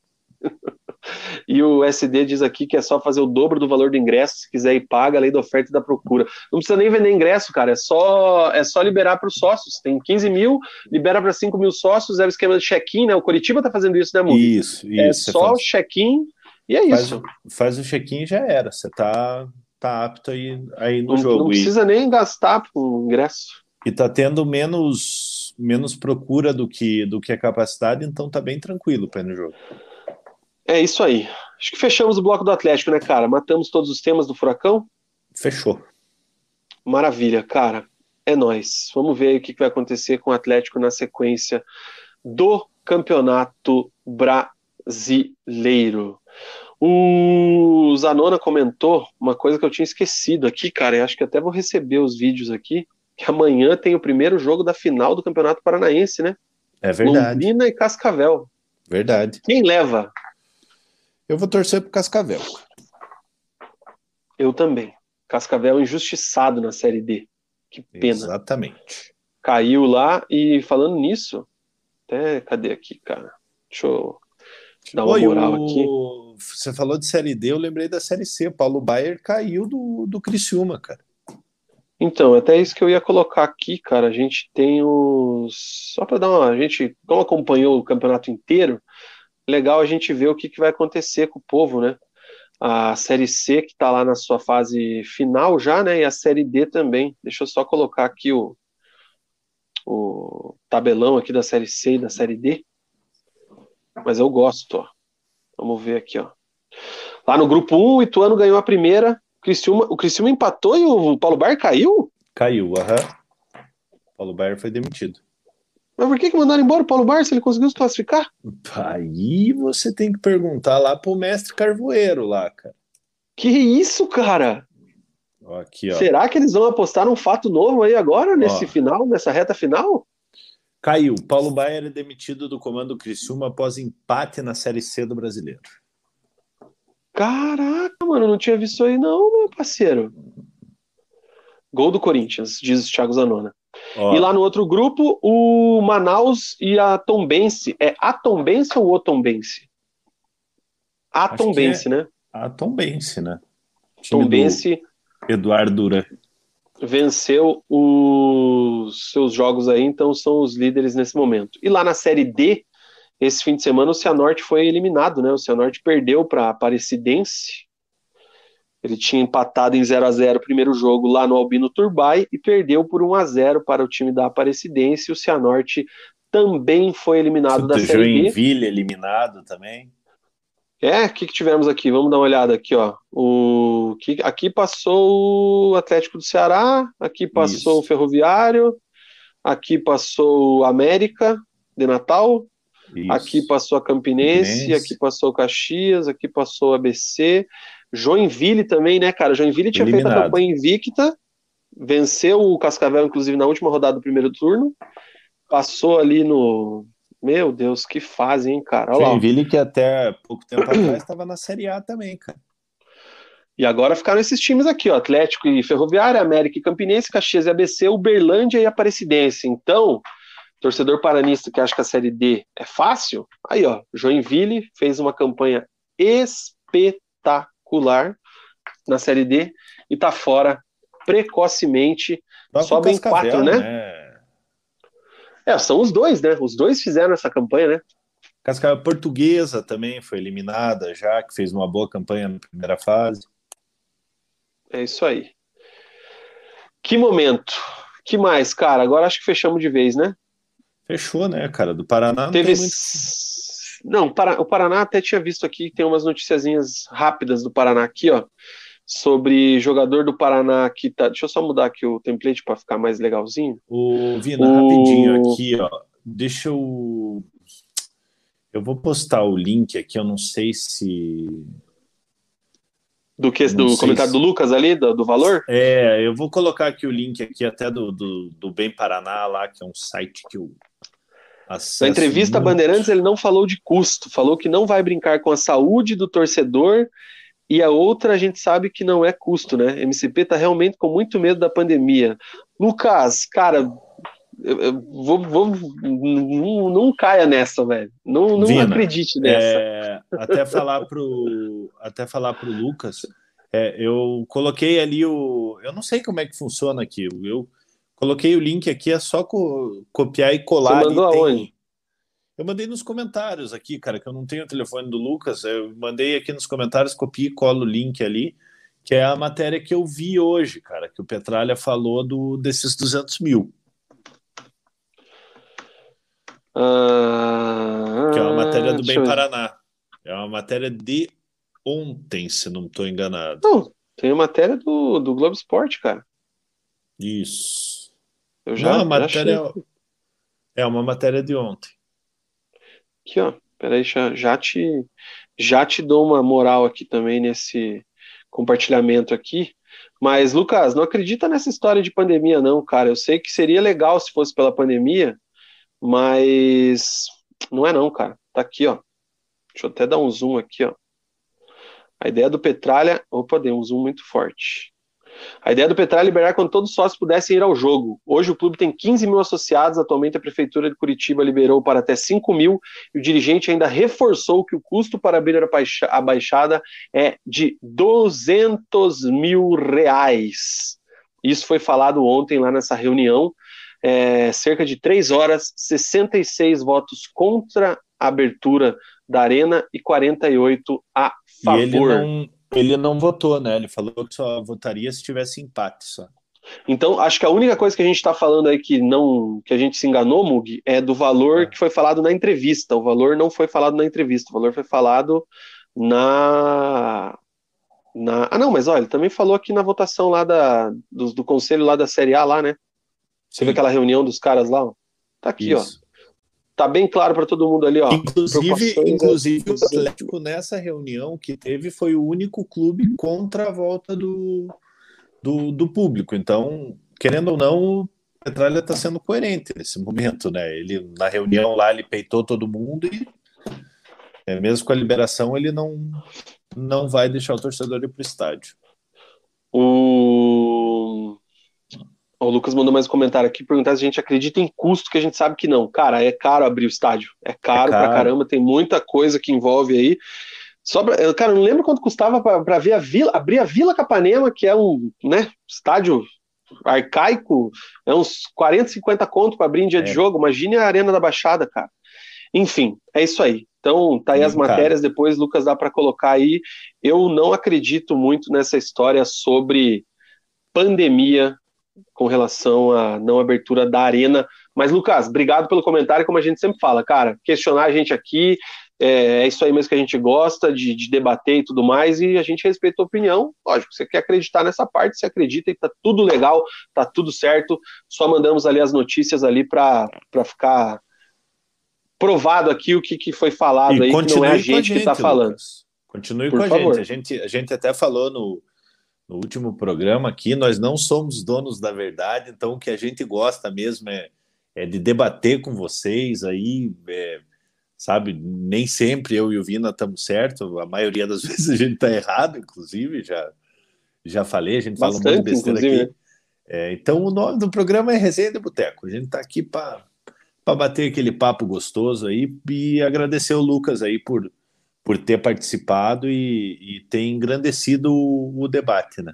Ó, ele manda aqui que aos 21 minutos da entrevista na Rádio Bandeirantes, em resposta ao Capelanes, ele fala sobre não abrir o estádio ao torcedor. E é isso aí. Só falando rápido sobre o Paraná Clube. Primeiro, o. Caramba, perdi o link aqui, velho. Lembra do Gilmar Del Pozo, Mug? Lembro, claro. 70 mil reais cobrando na justiça aí, mais o FGTS, 13 terceiro e tudo mais. Ah, mas ele, Todo... ele veio para cá ele não recebeu um real. Um né? real. Então é isso aí, já, já pingou lá o processo, já está lá a trabalhista do Dalpozo, 70 mil reais a ação trabalhista do ex-treinador que foi é, um dos responsáveis aí dentro de campo pela questão do rebaixamento na Série B do ano passado é... Horrível ali a passagem dele, mas enfim, não tem nada a ver, tinha que ter pago o salário dele, não foi pago. Parabéns, uh, Leonardo Oliveira, pior presidente da história do clube. Outra situação também, os jogadores aí em fim de contrato, né, cara? Tem muito jogador da base aí que muitos falam que é a questão da, do futuro do, do Paraná Clube. É, Guilherme Lacerda, Brian, Léo Petenon, Castanha, Gabriel Pires e Juan da base não tem contratos longos. O contrato acaba aí no final de dezembro. A diretoria está tentando renovar o contrato deles, mas o Gabriel Pires aí deve sair para procurar outro, outro clube. É o jogador aí que tem maior projeção aí a nível nacional. Já foi emprestado para o Atlético Mineiro, teve uma boa passagem antes de se machucar aí nessa Série C. Então, os jogadores aí da base do Paraná devem ter, ter, essa questão contratual. Outros jovens aí que estavam figurando o banco, Lucão, Japa, Lucas Sene, tem contrato até o final do Paranaense do ano que vem. Já o Paranhas e o Rian ou Ryan até o final da Série D. Ô, Vina, você falou o... do Juan, né? Hum? Você falou do Juan, atacante. Que... O... Ah, sim, sim. Atacante o... Juan. É, o Juan que estava emprestado pro para o Araucária e foi rebaixado para a terceira divisão do campeonato estadual. Leandro Felipe Krieger e Mikael têm até 2023. Essas são as, acho que as notícias do Paraná Clube aqui. O Paraná lançou também uma camisa do Outubro Rosa hoje. E é isso aí. É, é nós. Certo? Certíssimo, Vina. Infelizmente, falando pouco do Paraná, né? A gente. Ah, ainda conseguimos render cinco é. minutos de bloco do Paraná. A gente espera que que o Paraná se recupere logo aí, porque faz falta a nossa audiência aí da torcida do, Paraná, do, do Paraná que sempre foi grande, né? É, a gente tinha, tinha bastante audiência da torcida do Paraná, então o torcedor acaba perdendo interesse, né? Porque não tem notícia para dar. Então, para a gente aqui do Resenha, é, até ouvindo aqui, vocês sabem, a torcedor do Paraná é, é seria interessante termos notícias para dar para dar para Paraná. Mas, se Deus quiser, ano que vem o Paraná vai começar essa recuperação. Ah, cara, você, acredita em cada coisa também. Não, Ó, falei se Deus quiser, né? Copa entre amigos, fim de semana. Vários jogos aqui, né? Quilmes 6, Budweiser 7, Caracu 7, Taipava 7, Bavária Premium 11, Kaiser 1. O time do Jairo Júnior perdeu de 11 a 1 Jairinho se machucou, se machucou né? no primeiro tempo, é, lesão grave dele, né? Não, até preciso ver com ele se ficou mais complicada a situação lá, mas se machucou num lance bobo lá, cara. Foi evitar um chute lá, o cara chutou ele em vez da bola, não foi na maldade, mas foi grave a lesão dele, o time dele tomou 11. Meu time meteu 6 a 4 ganhamos mais uma, e Antártica e Estela empataram em 6 a 6 Esse 6 a 4 aqui foi lindo, maravilhoso, porque quê? Meu time estava ganhando de 5 a 1 no primeiro tempo, o time dele estava com um goleiro suspenso, né? O goleiro fica suspenso só do primeiro tempo, né? Dele joga o segundo. O time deles entrou e o nosso time estava sem reserva no segundo tempo. E aí o time deles reforçado, tinha mais um outro jogador suspenso lá, o Bayak, e o de gol, né, que era o goleiro. Eles fizeram 5 a 4 cara. Pressão, pressão, pressão, e a gente segurando, ele jogando com o goleiro linha. Aí os caras erram, a bola cai no pé de quem? Dentro da área, na defesa? Vina 10. O que, que o Vina 10 faz? Foi tirar a bola e fez o um gol, né? É, foi tirar a bola. Amigo, o golaço que eu fiz, meu irmão, eu dei um tapa, dei um tapa, o gol que o Pelé não fez, meu amigo, do futsal. Cara, aí acabou o time deles, né? Tomaram o gol de erro de goleiro linha, a bola cai no pé de quem sabe. 6 a 4 O Corona é o vice-líder nesse momento, mas com um jogo a menos. Se você pegar aqui a questão do aproveitamento, meu time tem a melhor campanha, então a gente já está classificado entre os oito, e é isso aí. Vamos ser felizes aí nas próximas o... rodadas da ceia. Pô, você falou do de gol, eu lembro dele jogando na linha, cara. Então, esse ano ele jogou no gol. Ele, joga, ele tá no gol. Ele é o goleiro do time da, do time da Heineken. E aí é isso, a, a, estratégia deles é essa, eles jogam com ele bem avançado. E aí uhum. jogaram o segundo tempo inteiro com eles em cima da gente, cara. Ele tava ali fazendo a jogada, fizeram 5 a 2 5 a 3 5 a 4 aquela gritaria, aquela coisa toda. Eu falei, calma, melhor estilo Mug, dá uma acalmada. A hora que erraram o passe, meu irmão, a bola caiu no meu pé, só dei aquela chapada, assim, ó. Aquela fatiadinha linda, maravilhosa.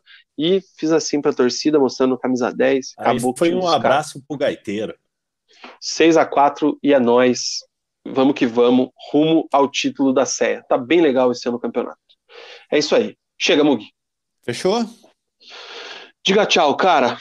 Galera, boa semana para vocês. Semana que vem a gente volta no horário segunda, normal, na, na segunda-feira, às 21 horas. Esse, esse, essa semana, excepcionalmente, foi na terça-feira, graças ao Mark Zuckerberg, né, que fudeu com a internet inteira é, ontem. Ó, vai empatou, o Goiás está perdendo e o Verdão vai, vai subir. É isso aí. Faltam 10 pontos para o Coritiba subir, 10 jogos, então estamos a 10 empates da primeira divisão. Tamo junto, galera. Boa semana. Se cuidem e até semana que vem.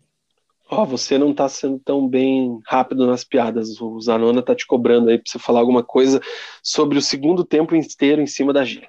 Puta, vai Tchau. ter que ficar pro próximo. Nós.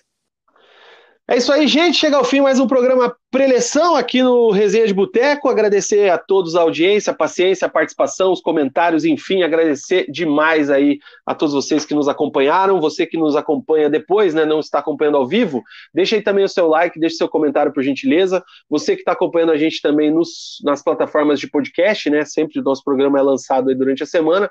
Muito obrigado aí pelo carinho, pela atenção de todos. A gente fica por aqui. Como o Mug falou, a gente volta segunda-feira que vem às 20 21 horas, sem falta. Deixe seu like, inscreva-se, torne-se membro, atento nas nossas redes sociais para a questão do sorteio da camisa atleticana. Voltamos segunda-feira que vem. Aquele abraço. Tchau!